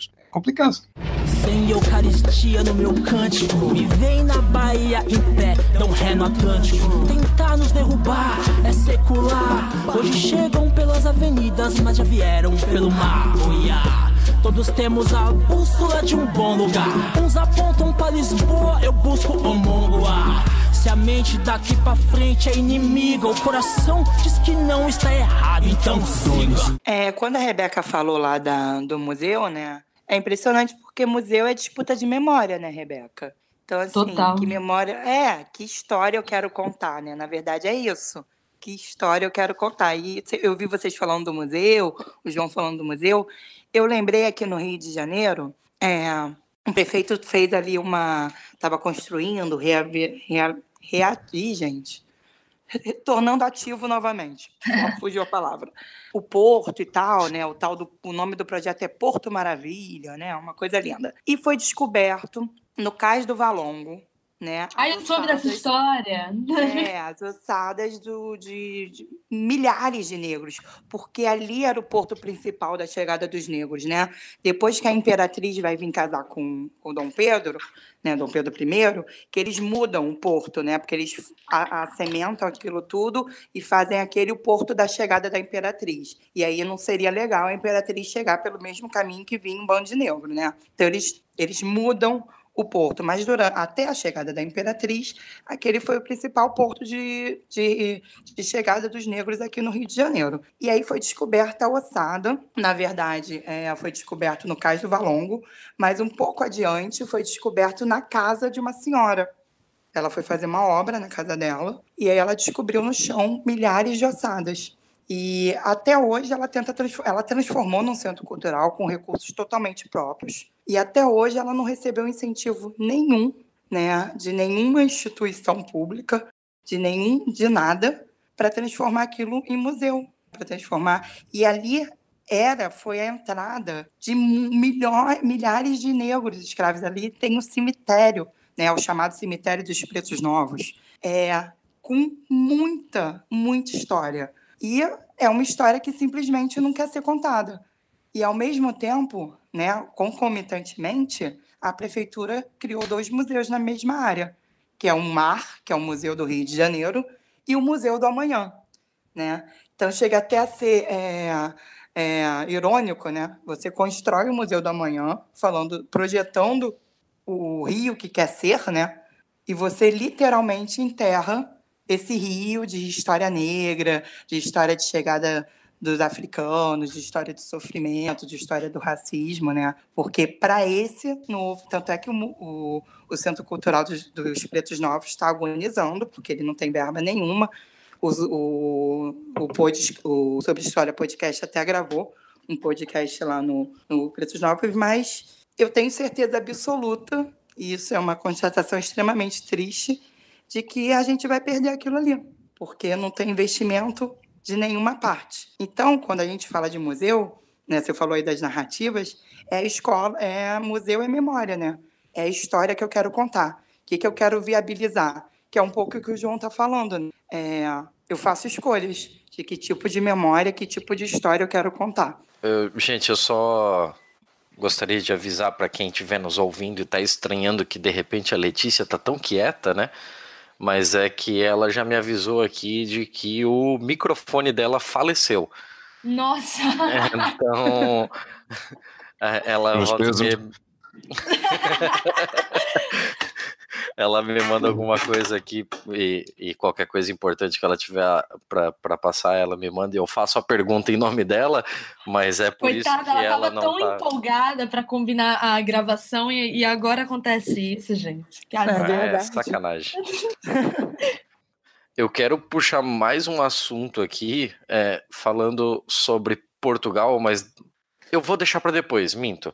Eu quero saber um pouco do João, já que ele tem alguma experiência com a Angola, como é vista essa questão pelo povo angolano ou pela história, pela, pela forma de se contar a história da escravidão em Angola? Bem, a, a verdade é que desde o do, do, do pós-independência, e isto é válido talvez para, para outras ex-colónias portuguesas como Moçambique, o que acontece foi que durante muito tempo existiu, existiram partidos únicos, existiram regimes de partidos únicos até os anos 90, que tinham uma historiografia essencialmente marxista. Marxista e, portanto, o que acontece, como a, como a Carla bem disse, é que havia e, e, e corretamente uma, uma percepção muito boa de que a escravatura que os europeus levam para a África é um fenómeno novo, é um fenómeno que parte de uma equiparação completa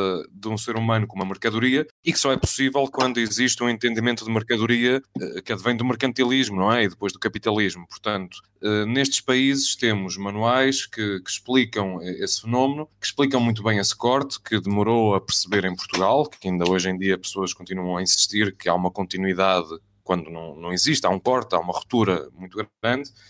O que falta e neste caso falta mais talvez em Angola, porque é uma sociedade com maiores dificuldades no domínio do ensino superior e até da liberdade académica, que, coisas que estão a mudar felizmente com, com a nova presidência, com, com, com a nova virada que, que, está a haver no país, mas que estão mais desenvolvidas em Moçambique. Neste caso, até sinto-me mais otimista com, com Moçambique. É, é, o que falta é, para além desta primeira tomada de consciência marxista do que se passou, uh, ir aos pormenores, portanto, perceber os pormenores do que está a passar e, acima de tudo, perceber os pormenores do século XIX. Por isso é que me interessa tanto o século XIX. O século XIX é o grande século esquecido disto, que é um século que, que, que no Estado Novo português uh, sempre foi desencorajado a investigação, por ser um século das lutas liberais, da independência do Brasil, Uh, e por também ser o século onde se dá a passagem de, dos regimes de escravatura para os regimes de, trabalho forçado e para os regimes carcerais. Ou seja, só percebendo é como está a acontecer hoje em dia com os sistemas carcerais e por aí afora, eh, é uma herança direta da escravatura. E este tipo de investigação eh, ainda não passou bem para, para estes países. Eu sinto, por exemplo, que em Moçambique está a haver um, um, interesse muito grande eh, em grupos como uma nova oficina de história que surgiu, de jovens que querem trabalhar este tema especificamente, em Angola está a ser mais demorado por uma questão de infraestrutura e uma série de coisas ligadas ao regime e à, e à liberdade académica, que não é muita, mas, mas há uma vontade grande de, parece-me, de começar a lidar eh, com este tipo de detalhes é, você agora até me colocou em, em maus lençóis aqui, porque eu ia fazer uma pergunta sobre o século XVIII. Você falou que o seu lado é bem do século XIX, né? É, é trabalho um pouco o final do 18, uh, eh, portanto, não sei se eu puder. Se eu, puder uh... eu gostaria de fazer uma pergunta sobre o seguinte. Eu tenho, eu peguei aqui o site Testemunhos da Escravatura, da Escravatura.pt, que é um site sobre memória Sim. africana português. E na parte de cronologia deles tem uma série de pontos bem interessantes, né? Então eu, eu tava virando aqui e ah, 1751, alvará a proibir a exportação de negros para territórios que não fossem portugueses. É, 1761, alvará a proibir a entrada de escravos pretos de ambos os sexos nos portos do reino. É, então você tem várias, você tem várias, 1797, aviso a proibir a saída de escravos para o Brasil. Você tem várias leis muito próximas umas das outras que vão se sobrepondo e é, restringindo, limitando o comércio escravocrata durante o período. Só que a gente sabe que mesmo depois do acordo, que eu não achei aqui a data agora, mas do acordo que Portugal fez com a Inglaterra pela abolição do comércio negreiro, é, muito dele continuou sendo sendo realizado. Sim, seria, seria justo dizer que Portugal foi condescendente com o tráfico de pessoas nesse período, não? Claro, o, uh, um pouco uh, a razão filosófica que esteve por trás destas proibições, primeiro pombalinas. Uh, este tipo de proibições do século XVIII são proibições essencialmente para o reino, portanto, para a metrópole portuguesa, e tem a ver com, com as teorias económicas que vão surgindo no século, no século XVIII. Primeiro a fisiocracia em França, depois as teorias económicas do Adam Smith e por aí afora, e em que começa a haver uma ideia de que era mau para a economia do reino ter cá escravos, ter pessoas escravizadas a produzir, e começa a haver eh, esse proteccionismo do reino. Tal nunca se aplicou uh, aos domínios ultramarinos, às colónias. E o que acontece é que quando há o primeiro tratado com a Inglaterra, que é 1810, até aí não havia limite nenhum nas colónias, nem era visto como sendo. Quando depois, eh, já das guerras liberais, Portugal se volta a virar ou vira-se em força para Angola e para as outras colónias por causa do, da, da, independência brasileira ser um facto, volta-se a falar de construir em África, e o termo que usavam eram novos Brasis. Portanto, estes novos Brasis, toda a gente estava de acordo, tinha que ser com, com trabalho forçado. O que acontece é que sai a primeira proibição, a primeira lei abolicionista com impacto em Portugal, que é de Sá da Bandeira de 836, e sai num contexto em que o grande medo português já é outro. É o medo de que se não se proíbe o tráfico e se não se corta a ascendência que os mercadores de escravos tinham, eh, brasileiros tinham em Angola, Portugal continental corria o risco de perder Angola e as colónias africanas para o Brasil e de haver uma espécie de república, ou república não, mas de império esclavagista a sul, do Brasil independente e das colónias africanas de Portugal passarem para a esfera brasileira. Isso assusta também a Inglaterra e, portanto, na década de 50, de 850, 840, quando começa de facto a ser aplicada a legislação de 36, porque não tinha sido antes, com a força dos ingleses a apoiar os portugueses, já são portugueses e ingleses contra contra brasileiros numa corrida de separar Angola do Brasil, com medo do que poderia ser uh, um império brasileiro ter acesso à mão de obra africana facilmente e fazer frente com a produção de açúcar e com a produção fabril ao, ao império inglês.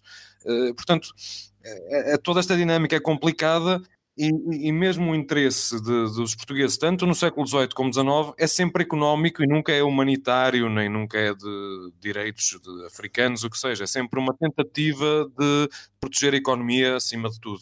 Era um sonho dantesco, tombadilho, que das luzernas a vermelha o brilho, em sangue a se banhar. Tinir de ferros, estalar do açoite, regiões de homens negros como a noite, horrendos a dançar. Negras mulheres suspendendo as tetas, magras crianças, cujas bocas pretas rega o sangue das mães. Outras moças, mas nuas, espantadas, no turbilhão de espectros arrastadas em ensa e mágoa vãs. E ri-se a orquestra irônica, estridente, e da ronda fantástica a serpente faz duras espirais. Se o velho arqueja, se no chão resvala, ouvem-se gritos, o chicote estala e e mais. Não, eu, eu compreendo essa, essa parte, realmente, assim. Entretanto, nós temos várias, várias pessoas, e aqui eu vou, vou citar um como um exemplo. E aqui eu não estou fazendo nenhum julgamento de valor quanto à pessoa, porque eu realmente eu não conheço. É um assunto bem, bem em que eu sou bem cru para falar sobre. Mas eu achei aqui um, um artigo no site Observador, no observador.pt de Portugal, e do João Pedro Marques, que ele fala: é, a jornalista Fernanda Câncio, que em abril de 2017, na sequência da ida de Marcelo Rebelo de Souza à ilha de Gorré, no Senegal, foi uma das iniciadoras do debate em torno da questão da antiga escravatura. Teve em longos meses aliada desse tema, mas regressou é, com um artigo no DN, é, com o qual fez afirmações enganadoras dizendo que Portugal sozinho foi responsável por quase metade dos 12,5 milhões de negros escravizados e traficados de África para as Américas entre 1501 e 1875. E acrescentou que o grosso desse recorde mundial decorreu entre 1826 e 1750, ou seja, já após a mítica abolição da escravatura por, por parte do Marquês de Pombal em 1761. E aqui ele, ele vai é, criando uma história cronológica. Eu vou até passar esse artigo para vocês, caso vocês queiram acompanhá-lo comigo. Aqui. E ele vai criando uma história cronológica que diz que ah, é, a, a, maior parte dessa, desse tráfico negreiro aconteceu quando é, Portugal já não tinha mais uma autonomia sobre esses territórios, principalmente sobre o Brasil, já que o Brasil foi quem mais recebeu esses, esses negros escravizados. Então, ele cria toda uma história que de certa forma, a, a, gente tem aqui a, a gíria de passar pano, né? Ele, ele passa um pouco de pano, ele dá uma lustradinha na, na história portuguesa como uma forma de é, se livrar de parte da responsabilidade sobre essa, esse tráfico. Essa é uma visão é, que, tem, que tem certa força em Portugal, ou essa é uma visão que é, é um consenso entre historiadores? Como é, é, vista essa questão por parte moral? Assim, a gente inclusive tem aquele negócio de que, nossa, eu, eu levei 30 anos para entender isso corretamente,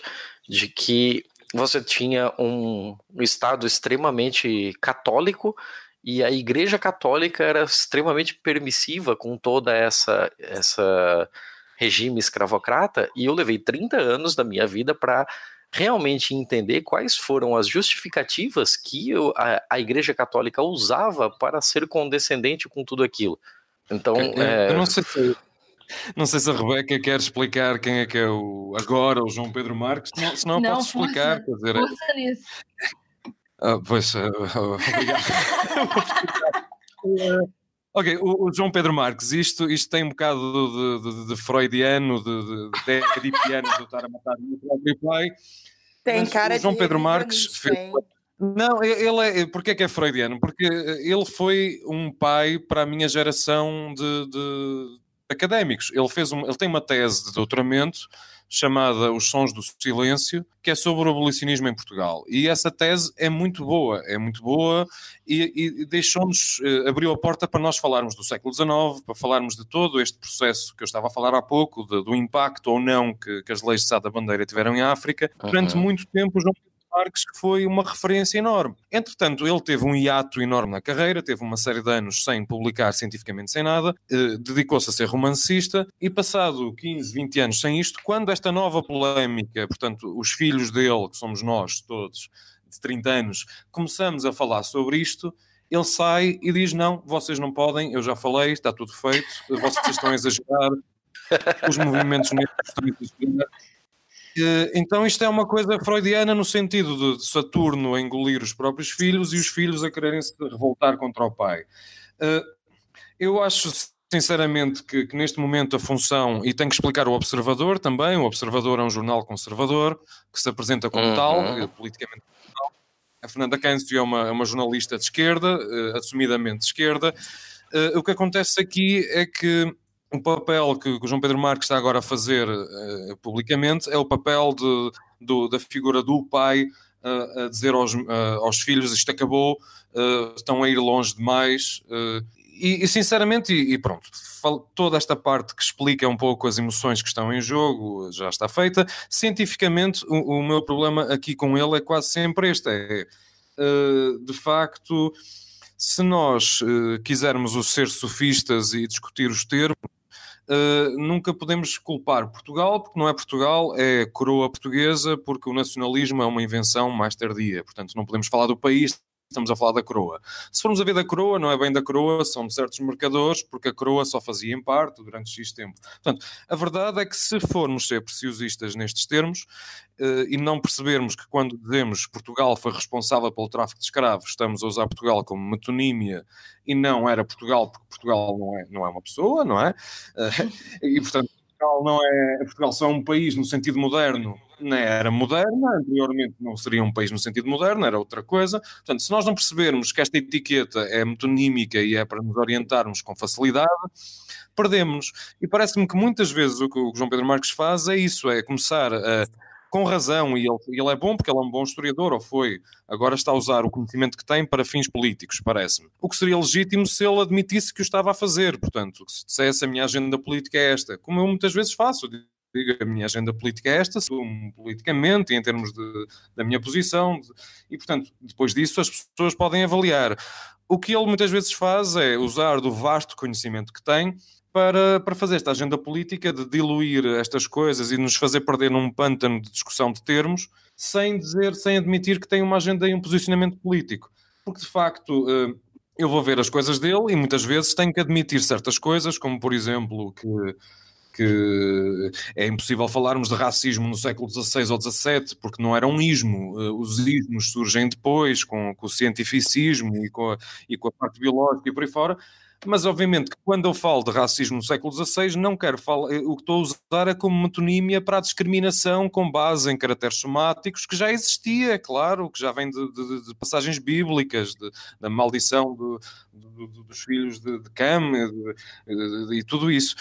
Portanto, o que acontece é que quando começamos a, fazer sofistas com isto, que é o que me parece que ele está muitas vezes a ser, uh, mais do que esclarecimento, o que estamos a fazer é, é, usar o nosso conhecimento para travar as agendas políticas dos afrodescendentes. É o que me parece que ele muitas vezes faz.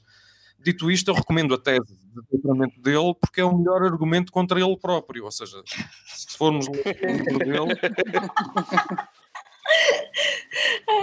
É, mas essa é uma retórica que é muito frequente também. É, é, às vezes, quando eu cheguei em Portugal, que eu comecei a ter noção da dimensão das coisas e de como esse assunto está presente no espaço público, na esfera pública, presente ausente, vamos colocar uma barra aí, tipo, é como é uma, uma relação é, paradoxal, e às vezes eu queria comentar sobre isso com amigos meus portugueses, e existia um certo silêncio, talvez seja a palavra, e às vezes as pessoas se ofendiam num nível pessoal, sabe? É, como eu falei aí, quando eu fui para o Portugal dos Pequenitos, que é um parque infantil que está em Coimbra, que foi feito pelo Bissaia Barreto, era um médico, foi professor da Universidade de Coimbra, é, declaradamente apoiador do, do Salazar, né, da, da, do Estado Novo Português.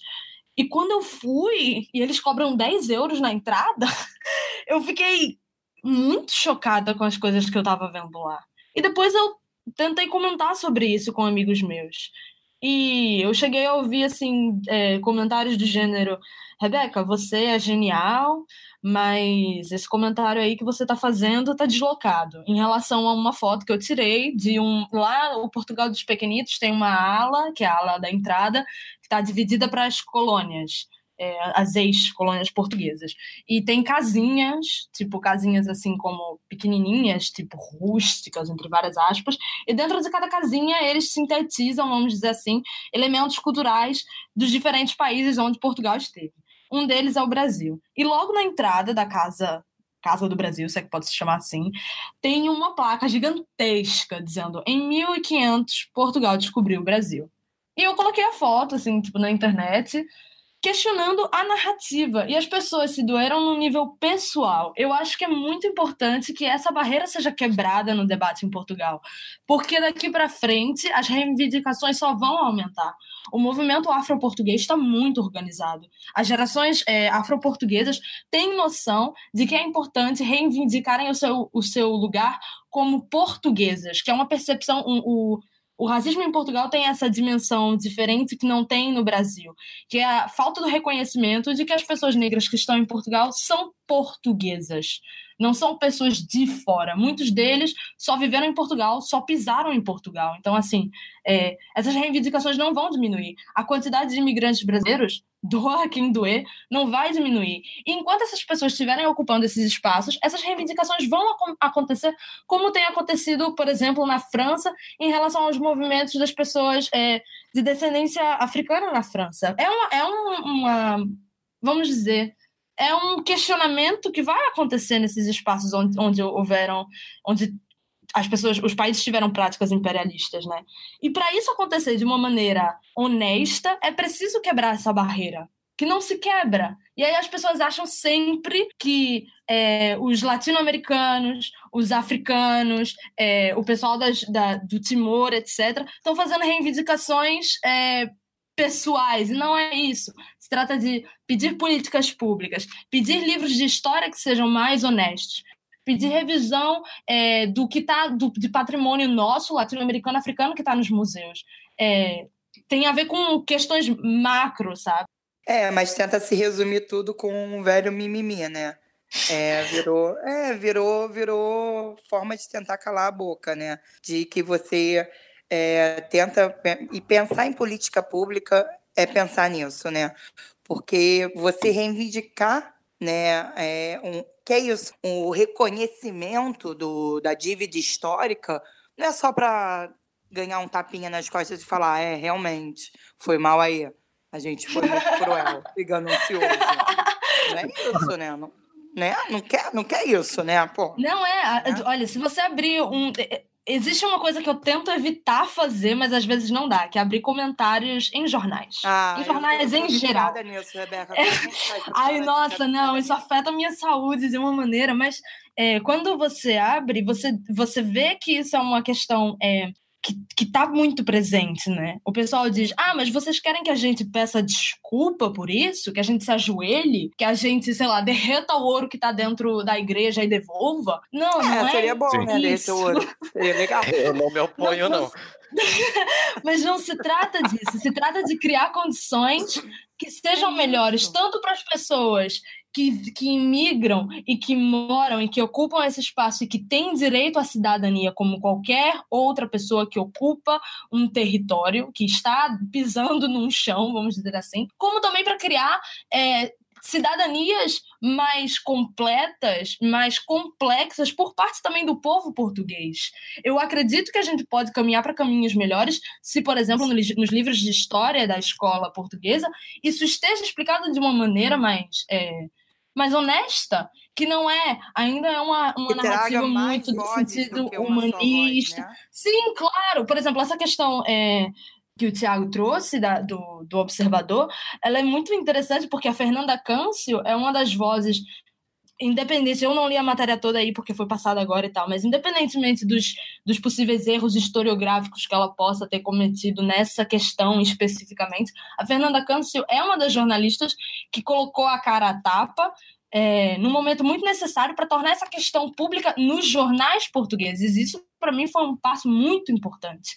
Ela, a Joana Gorjão Henriques, que inclusive esse mês foi até premiada pelas matérias incríveis que ela faz sobre a questão do racismo português. E ela fala do racismo nas escolas, nos museus, em vários espaços. É, o uma série de pessoas que estão em Portugal e que estão muito articuladas. Eu acho que isso também é muito importante de deixar. É, deixar essa informação para o pessoal do Brasil, para o pessoal não achar que em Portugal é tudo tá, tá, tá, tá, tá. Não é assim. Eu acho que, talvez, não sei se o João concorda comigo, mas eu acho que em Portugal está passando por um processo de transformação, de percepção sobre a sua identidade. É, existe um Portugal que está preso nos valores pós. É, pós-ditadura, porque, porque eu coloco pós-ditadura?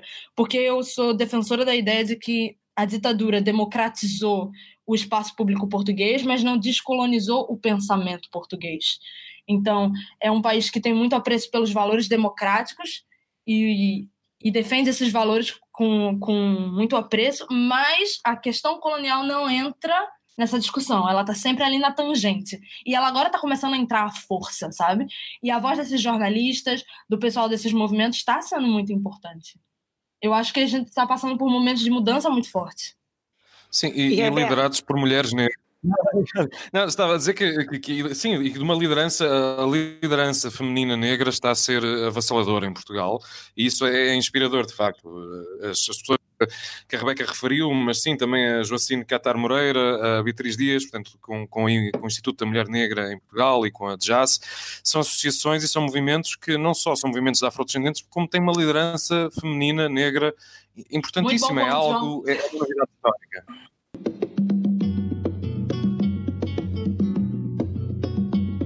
Ninguém ouviu um soluçar de dor no canto do Brasil.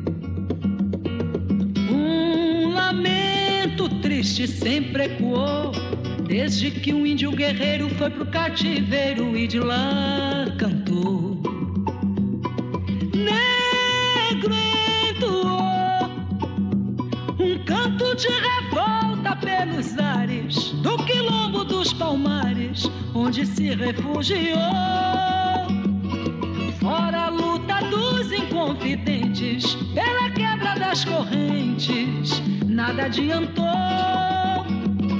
E de guerra em paz, de paz em guerra, todo povo dessa terra, quando pode cantar, canta de dor. Oh,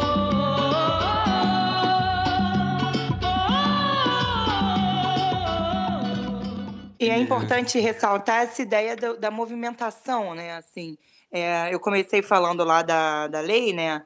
da 10.639 e ela é fruto do movimento negro brasileiro. E aí toda essa parte de conscientização, de luta para estar tá no livro de história, de políticas públicas, tudo isso passa por uma movimentação da, da do, de movimentos sociais mesmo, né? Claro. Porque não, não, não, não, não vai se abrir de graça, tem que se abrir a marretada mesmo, né?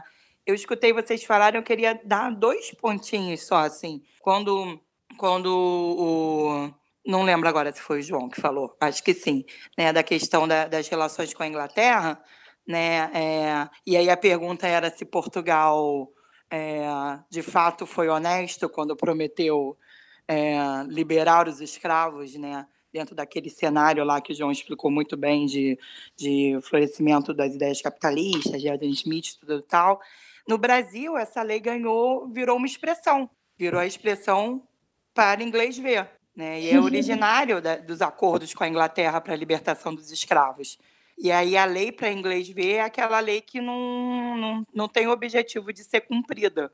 Ela Exatamente. só existe ela só existe para inglês ver. Ela só existe para dar uma para dar uma justificativa para a Inglaterra que foi tão essencial na saída dos portugueses para o Brasil. Então, assim, é, de fato, na historiografia brasileira, é, se entende nesse sentido.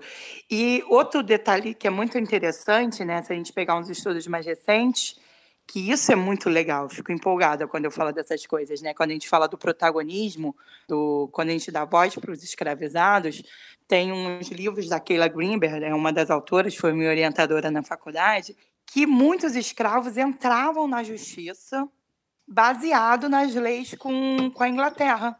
E alguns deles conseguiram a liberdade, baseado que o tráfico negreiro já teria sido abolido para o Brasil. Então ele não era mais escravo. A Keila tem um livro da Liberata que fala sobre isso, né? Então é muito interessante essa essa essa essa claro que a gente tem toda uma uma coisa macro, mas na na entrelinha no cotidiano a gente tem resistência, né?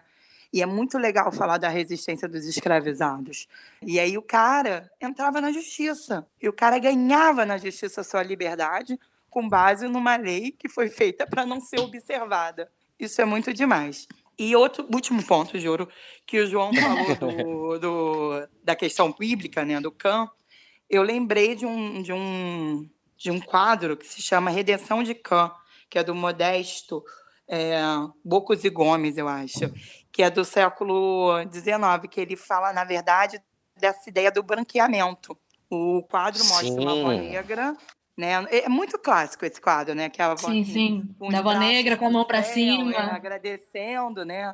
E aí a filha é mulata e o genro é branco e o neto é branco, né? E aí se chamar a redenção de Khan é muito mágico, né? Mostra, mostra de fato essa ideia dessa política de que o nosso passado negro deveria ser esquecido, né? Nosso passado negro deve ser é, eliminado porque ele não é um bom passado. Ele não é um passado civilizatório e modernizador. Gente, eu tô. Eu só gostaria de dizer que eu tô muito satisfeito com a bagunça que causou do, na nossa conversa esse artigo do João Pedro Marques no Observador. Porque é, eu, eu, quando eu comecei a fazer a pesquisa dessa pauta, eu fui procurar se em algum lugar de Portugal eu encontraria uma voz dissonante que falasse algo minimamente próximo dos absurdos que nós ouvimos de Bolsonaro aqui durante a, durante a campanha e durante a, as entrevistas dele. Eu sei que se eu fosse encontrar alguma coisa nesse sentido em algum portal com o mínimo de respaldo jornalístico, esse portal seria o Observador, que eu, que eu conheço qual é a linha deles mais, mais conservadora, mais é, bem, bem alinhada à direita. E ter encontrado o, o artigo do João Pedro Marques lá foi uma, foi uma grata surpresa. Eu vi o currículo dele, por isso que eu não queria fazer esse julgamento de valor, porque eu realmente não conheço o histórico dele enquanto pesquisador e enquanto militante de alguma causa política, mas me, me pareceu muito sintomático ele ter dado uma feito uma coluna dessa para o observador, eh, confrontando uma pessoa sobre um, um, uma questão que, de fato, não eram as datas que deveriam ser o, o foco, mas sim o, o, teor de, de como foi dada a, a, o tráfico negreiro, né? Certa noite, houve gritos estridentes e dolorosos. Os gritos eram de tamanha dor e tortura que me aproximei daquela triste e bela mulher negra e perguntei o que havia.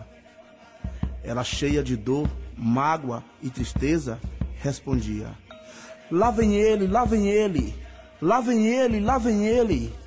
Não compreendendo, perguntei: Ele quem? Ele quem?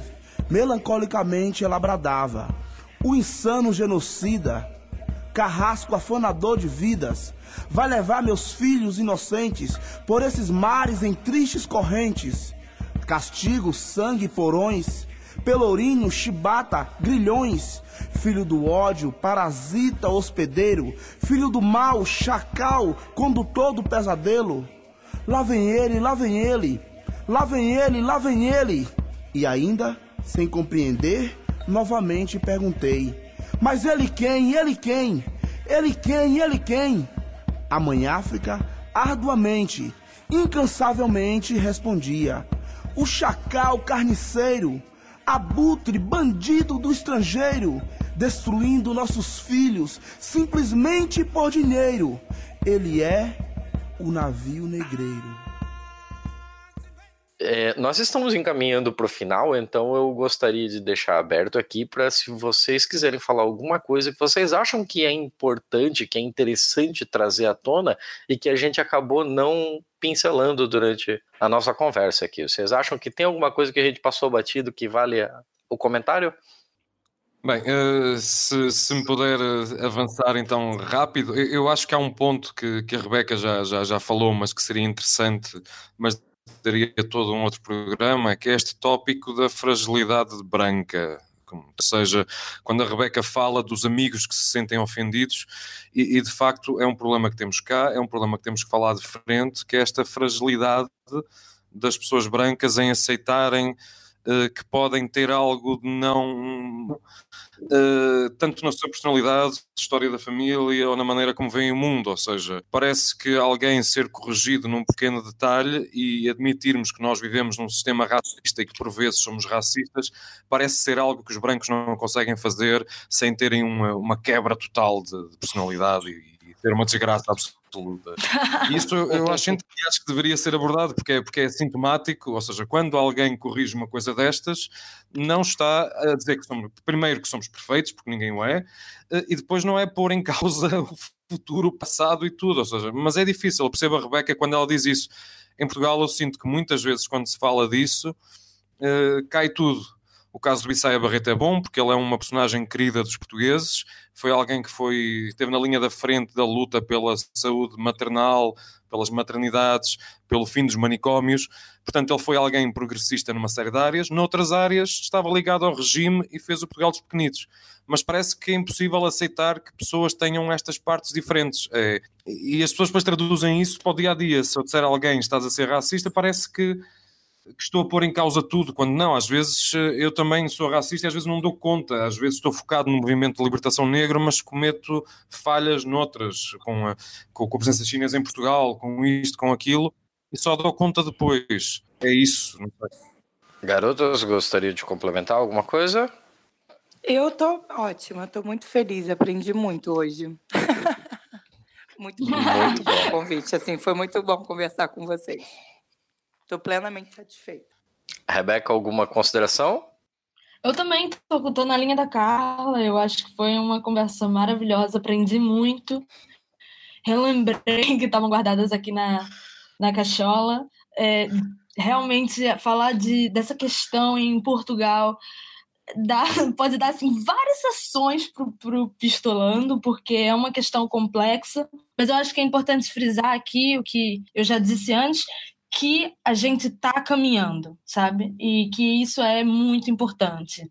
É, eu falo do, do meu lugar, eu falo do meu lugar como, como pessoa latino-americana, como imigrante, É, mas eu acho que é muito importante ressaltar também os trabalhos das outras pessoas, como o João falou, até melhor do que eu, das associações é, afroportuguesas e etc., que, que eu acho que é importante ter essas vozes colocadas no tempo e no espaço certo. Eu acho que a hora é agora para falar disso em Portugal.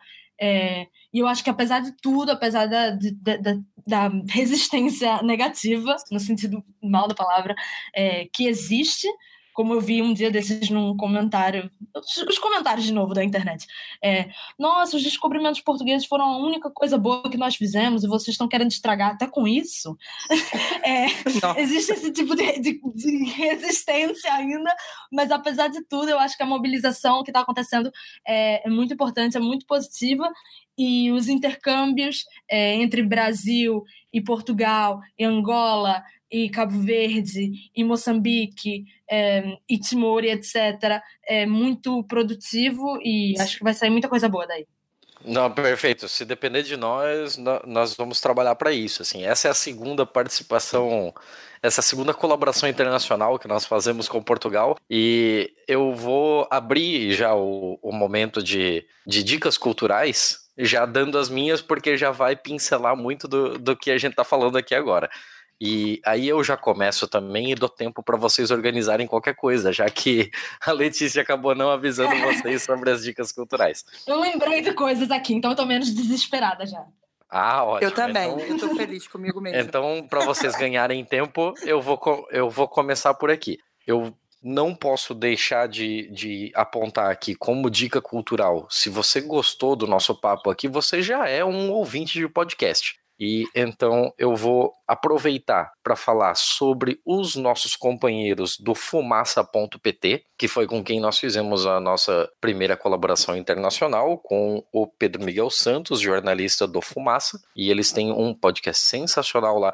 O último foi, assim, eu não, eu não quero usar uma hipérbole aqui, mas o último episódio que eles fizeram sobre o aborto, em que houve em Portugal uma, houve em Lisboa uma uma convenção internacional, né, para falar sobre o tema e foi um negócio bem escondido, tal, pra, justamente para não haver nenhum tipo de manifestação contra, para não ter conflitos e tal.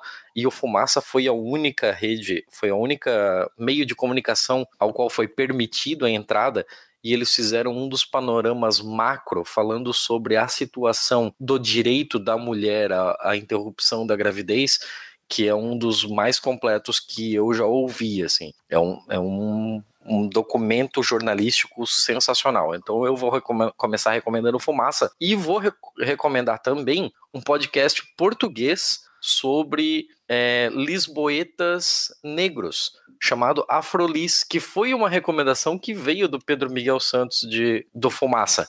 Então, o Afrolis tem um podcast também para falar sobre é, movimentos negros e como eles são em Portugal. Tem muita entrevista com gente também de Angola, Moçambique, Brasil, mas o foco é falar sobre Portugal.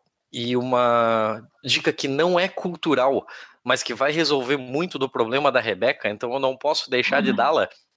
Se vocês utilizam o Telegram no lugar do WhatsApp, o Telegram ele é maravilhoso porque ele tem uma série de bots e os bots fazem tudo. Você pode converter um arquivo para PDF, você pode aprender línguas, você pode fazer mil coisas. Tem um bot russo que o nome dele é meio complicadinho, é Shotam Reader Bot. C-H-O-T-A-M-R-E-A-D-E-R bot. E ele, ele é sensacional. Você pega uma uma notícia qualquer que tenha recebido ou que tenha encontrado por aí e envia para esse bot.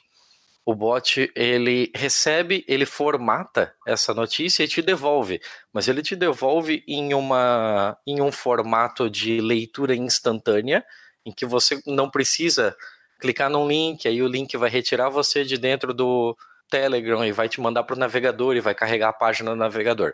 Ele faz isso de uma forma em que você lê dentro do próprio navegador, sem é, a maioria das perfumarias do site. Então ele não vai carregar as propagandas, ele não vai carregar o cabeçalho, ele vai carregar só o que interessa, que é a matéria. e ele consegue desviar de alguns paywalls, assim. Por exemplo, a Folha de São Paulo permite que você leia cinco matérias deles por mês sem pagar. Depois disso, você tem que ser assinante. Se você pegar uma matéria da Folha de São Paulo e mandar para ele, ele te manda todo o conteúdo. E melhor que de mágico. tudo, como é só a, como é só o que interessa de uma matéria, então ele vai mandar algumas imagens, todo o texto da matéria, que é o que importa nela, e não tem caixa de comentários. Uau! É maravilhoso. não tem caixa de comentários, não tem propagandas, não tem pop-ups na sua cara, não tem nada disso. Eu não eu tem raiva para passar, não tem raiva, gente. Não é apenas o conteúdo. É você pegar uma, uma fruta e, e extrair só o extrato dela. É, é puro suco da polpa, sem conservantes nem conservadores. Uau! Sensacional. Então, é, essas são as dicas que eu deixo por hoje. É, vamos continuar seguindo a mesma ordem alfabética do início, então o João pode dar as suas dicas? Ok, eh, a minha dica para ser útil também aos ouvintes no Brasil é uma série de livros que a Companhia das Letras está finalmente a, a traduzir para português e editar, do James Baldwin. Portanto, começaram em 2018 com o Terra Estranha e com o Quarto de Giovanni e vão continuar em 2019 com uh, Se a Rua Bill Falasse.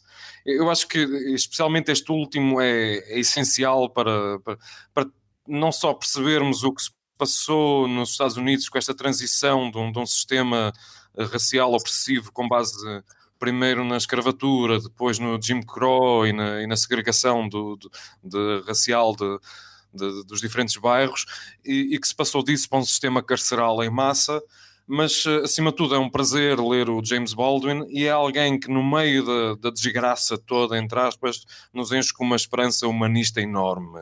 É alguém gigante, é alguém que fala destes temas, mas também fala da bissexualidade, fala de relações interraciais e, e fala disto com uma, com uma tenderness, ou seja, com, com, com carinho, com uma com uma afetividade enorme. Eh, eu acho que é uma sorte vocês no Brasil irem ter estas edições. Nós cá eh, vamos tendo algumas do James Baldwin, estamos à espera ainda de uma de, de obras completas, entre aspas. Vamos ver se para recentemente ele teve este ressurgimento com o filme que também recomendo do I'm Not Your Negro.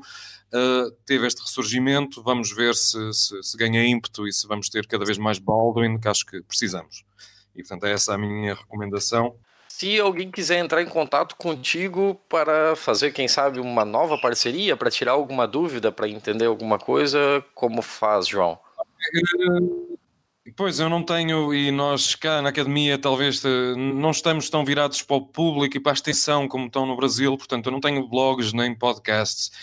Uh, Portugal é mais fechado nisto, teria que ser mesmo pelo meu e-mail e talvez o melhor seja mesmo uh, depois no, no site do podcast a deixar o meu contacto, porque, porque é isso, nós ainda temos muito para andar até em Portugal, os académicos terem uma presença pública uh, mais, uh, mais aproximável. É, é, é, um dos defeitos grandes da academia em, em Portugal, é este. É, nós temos um sistema muito assente em métricas que, que, que, no fundo não nem nos dá espaço, nem nos permeia este tipo de, de intervenção então eh, eu espero que esteja a mudar e que a extensão comunitária seja cada vez mais apoiada, mas agora não está. Isso quer dizer que nós não apostamos muito nisto e eu não tenho nenhum contacto que possa dar eh, nesse sentido de blog ou de, ou de podcast, mas, mas vou deixar convosco depois o meu contacto pessoal e, e estou disponível, como é óbvio, para, para todo o tipo de, de colaborações.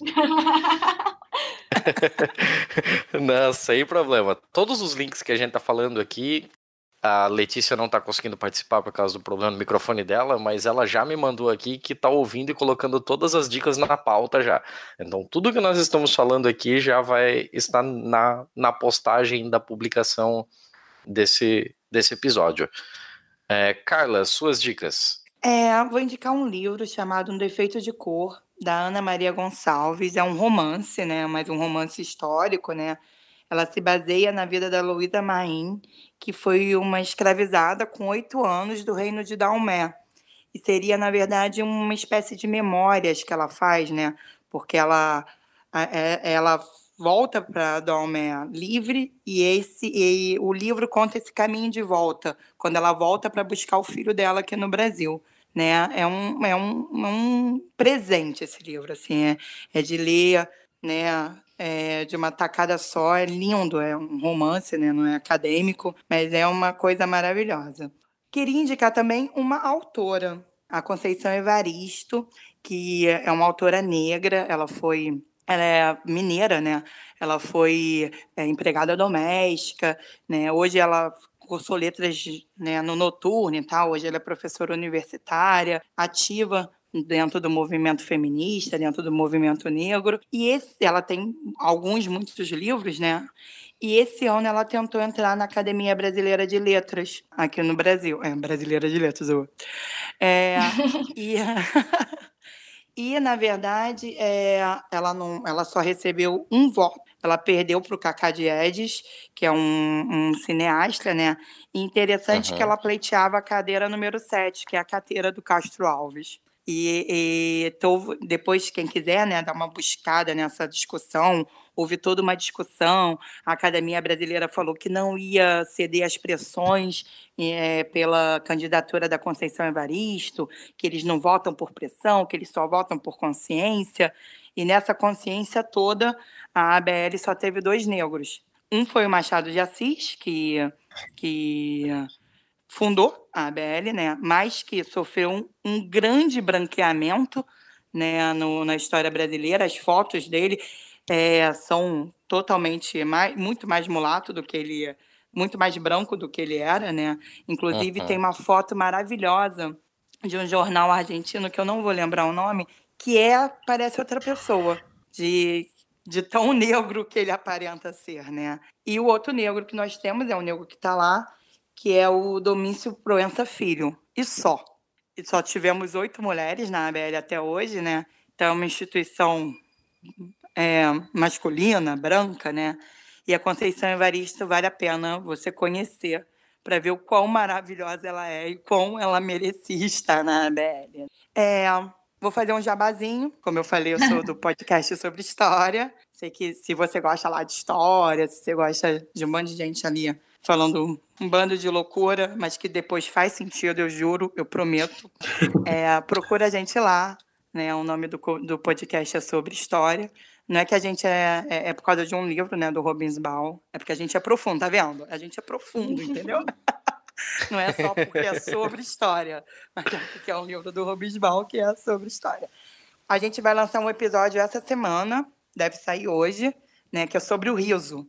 Tá rindo de quê? Sobre aí o riso, os limites do riso e tudo mais aí. E, por último, aprendi a fazer um prato angolano, mufete. Olha! E aí, já é um convite, quando vocês vierem ao Rio de Janeiro, podem entrar em contato que a gente faz um almoço angolano, tá bom?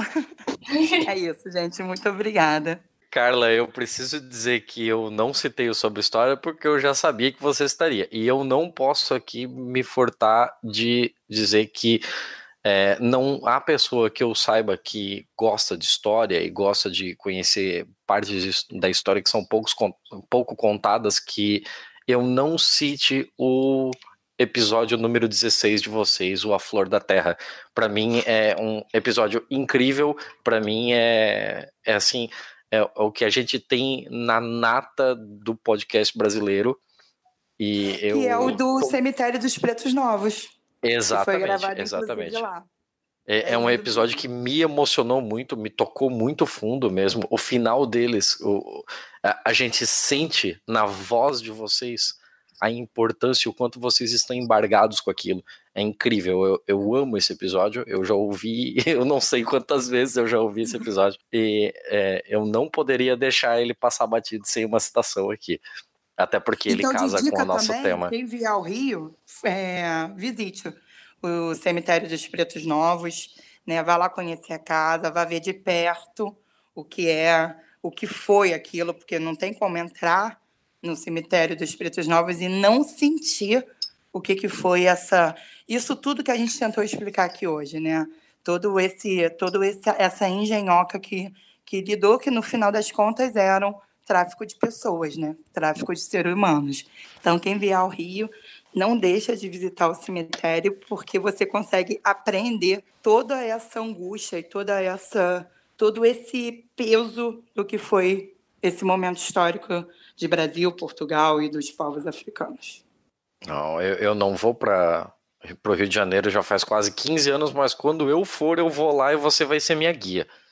Tá marcado. E depois a gente come um mufete preparado por ah, mim. Perfeito. uh, Rebeca, as suas dicas? Bom, uh, a minha primeira dica é um site que eu acho que é um, uma boa porta de entrada para quem quiser estar tá, assim mais ligado nas questões que rolam em Portugal, que é o Boala, boala.org, Boala B-U-A-L-A.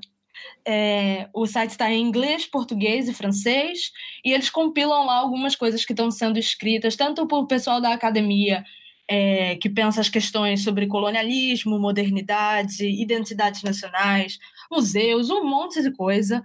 É, tem gente portuguesa, tem gente brasileira, tem gente que está na Angola, tem, tem de tudo. E eu acho que é uma, uma boa dica em termos de leitura. E depois eu vou sair um pouco da rota é, e vou falar de música, porque, aliás, eu tô adorando estar tá fazendo esse podcast, porque eu fiz rádio durante três anos lá em Portugal, e agora aqui em Buenos Aires eu não tô tendo essa oportunidade, então eu tô tipo, ai, como é bom estar tá fazendo isso de novo. É, Ótimo, e lá mesmo. na rádio, a gente se diverte demais. Nossa, é bom demais, sério.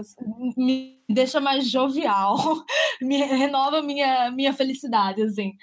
E lá na rádio, na Rádio Universidade de Coimbra, beijo pessoal da Rádio Universidade de Coimbra, eu descobri um fenômeno gigantesco, poderoso, é, faltam palavras para dizer, que é a música eletrônica que está sendo feita em Portugal, mais precisamente na periferia de Lisboa, e que é uma música eletrônica negra, urbana, é, que pegou algumas pitadinhas do, do Kuduro, é, com a Kizomba, que são ritmos é, da África, assim, muito populares em Angola, principalmente, mas também em outros lugares, estão na África do Sul, na Guiné-Bissau, etc. E produziram uma coisa nova junto com o techno de Berlim, misturaram aquilo tudo e deu na batida de Lisboa, que é como eles chamam esse gênero.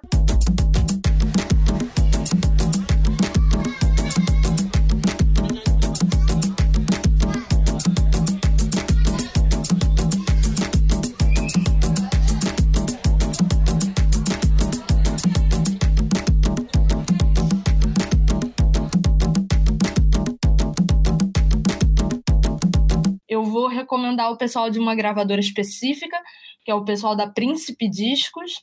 E é muito engraçado, eu acho que tem um pouco a ver com a coisa é, que o João falou um, agora no podcast, é, sobre uma, um embranquecimento de elementos culturais é, em Portugal, ele falou do fado, que é o grande elemento musical da identidade nacional portuguesa, e eu quero ver como é que eles vão fazer agora com a batida de Lisboa, porque é impossível embranquecer aquilo. Aquilo é 100% negro, 100% afro-português, e assim, muito da, da, da atração jovem que está pulsando em Lisboa Lisboa agora é impulsionada por esse movimento, por essa galera da Batida de Lisboa. Existem outras gravadoras que estão mobilizadas, mas eu acho que nada como a Príncipe Discos. Eu recomendo o Niga Fox, o Mar Fox, a Nídia, é, o Lilo Cox, o DJ Nervoso, que é tudo assim, galera, muito gente boa e que produz, começaram produzindo música na periferia de Lisboa nos seus computadores e agora ganharam tipo as pistas de dança do mundo. As melhores festas são deles doar quem doer. E é isso, fica essa minha recomendação. Olha, é, é, essa eu não vi chegando. Pois é. essa me pegou de surpresa. Eu vou. Olha, se tem uma coisa que me deixa cheia de, de saudade, são essas festas. É, é, esse pessoal. É impossível ficar parado ouvindo qualquer coisa da Príncipe, sinceramente. Muito bom. Perfeito, gente. Eu só posso agradecer por tudo. Que, que delícia que foi entrevistar vocês. Que sotaques deliciosos, assim, a gente tem três sotaques completamente diferentes, assim, foi muito gostoso essa, essa conversa. Eu, a gente A gente sabe que o episódio foi bom porque nós estudamos para pauta pra cacete e a gente aprendeu muito. Então, isso diz muito sobre como, como foi o nosso papo aqui. É, muito obrigado pelo, pelo tempo que vocês despenderam para estar aqui. Muito obrigado pela disponibilidade de vocês de estarem aqui. E, gente, eu, eu tô assim. Eu, eu ganhei meu dia. e nós também. Nós também. Respirando esperança. Uma esperança a cada dia. Então é isso aí, pessoal. Muito obrigado a todos que ouviram até aqui e até a próxima.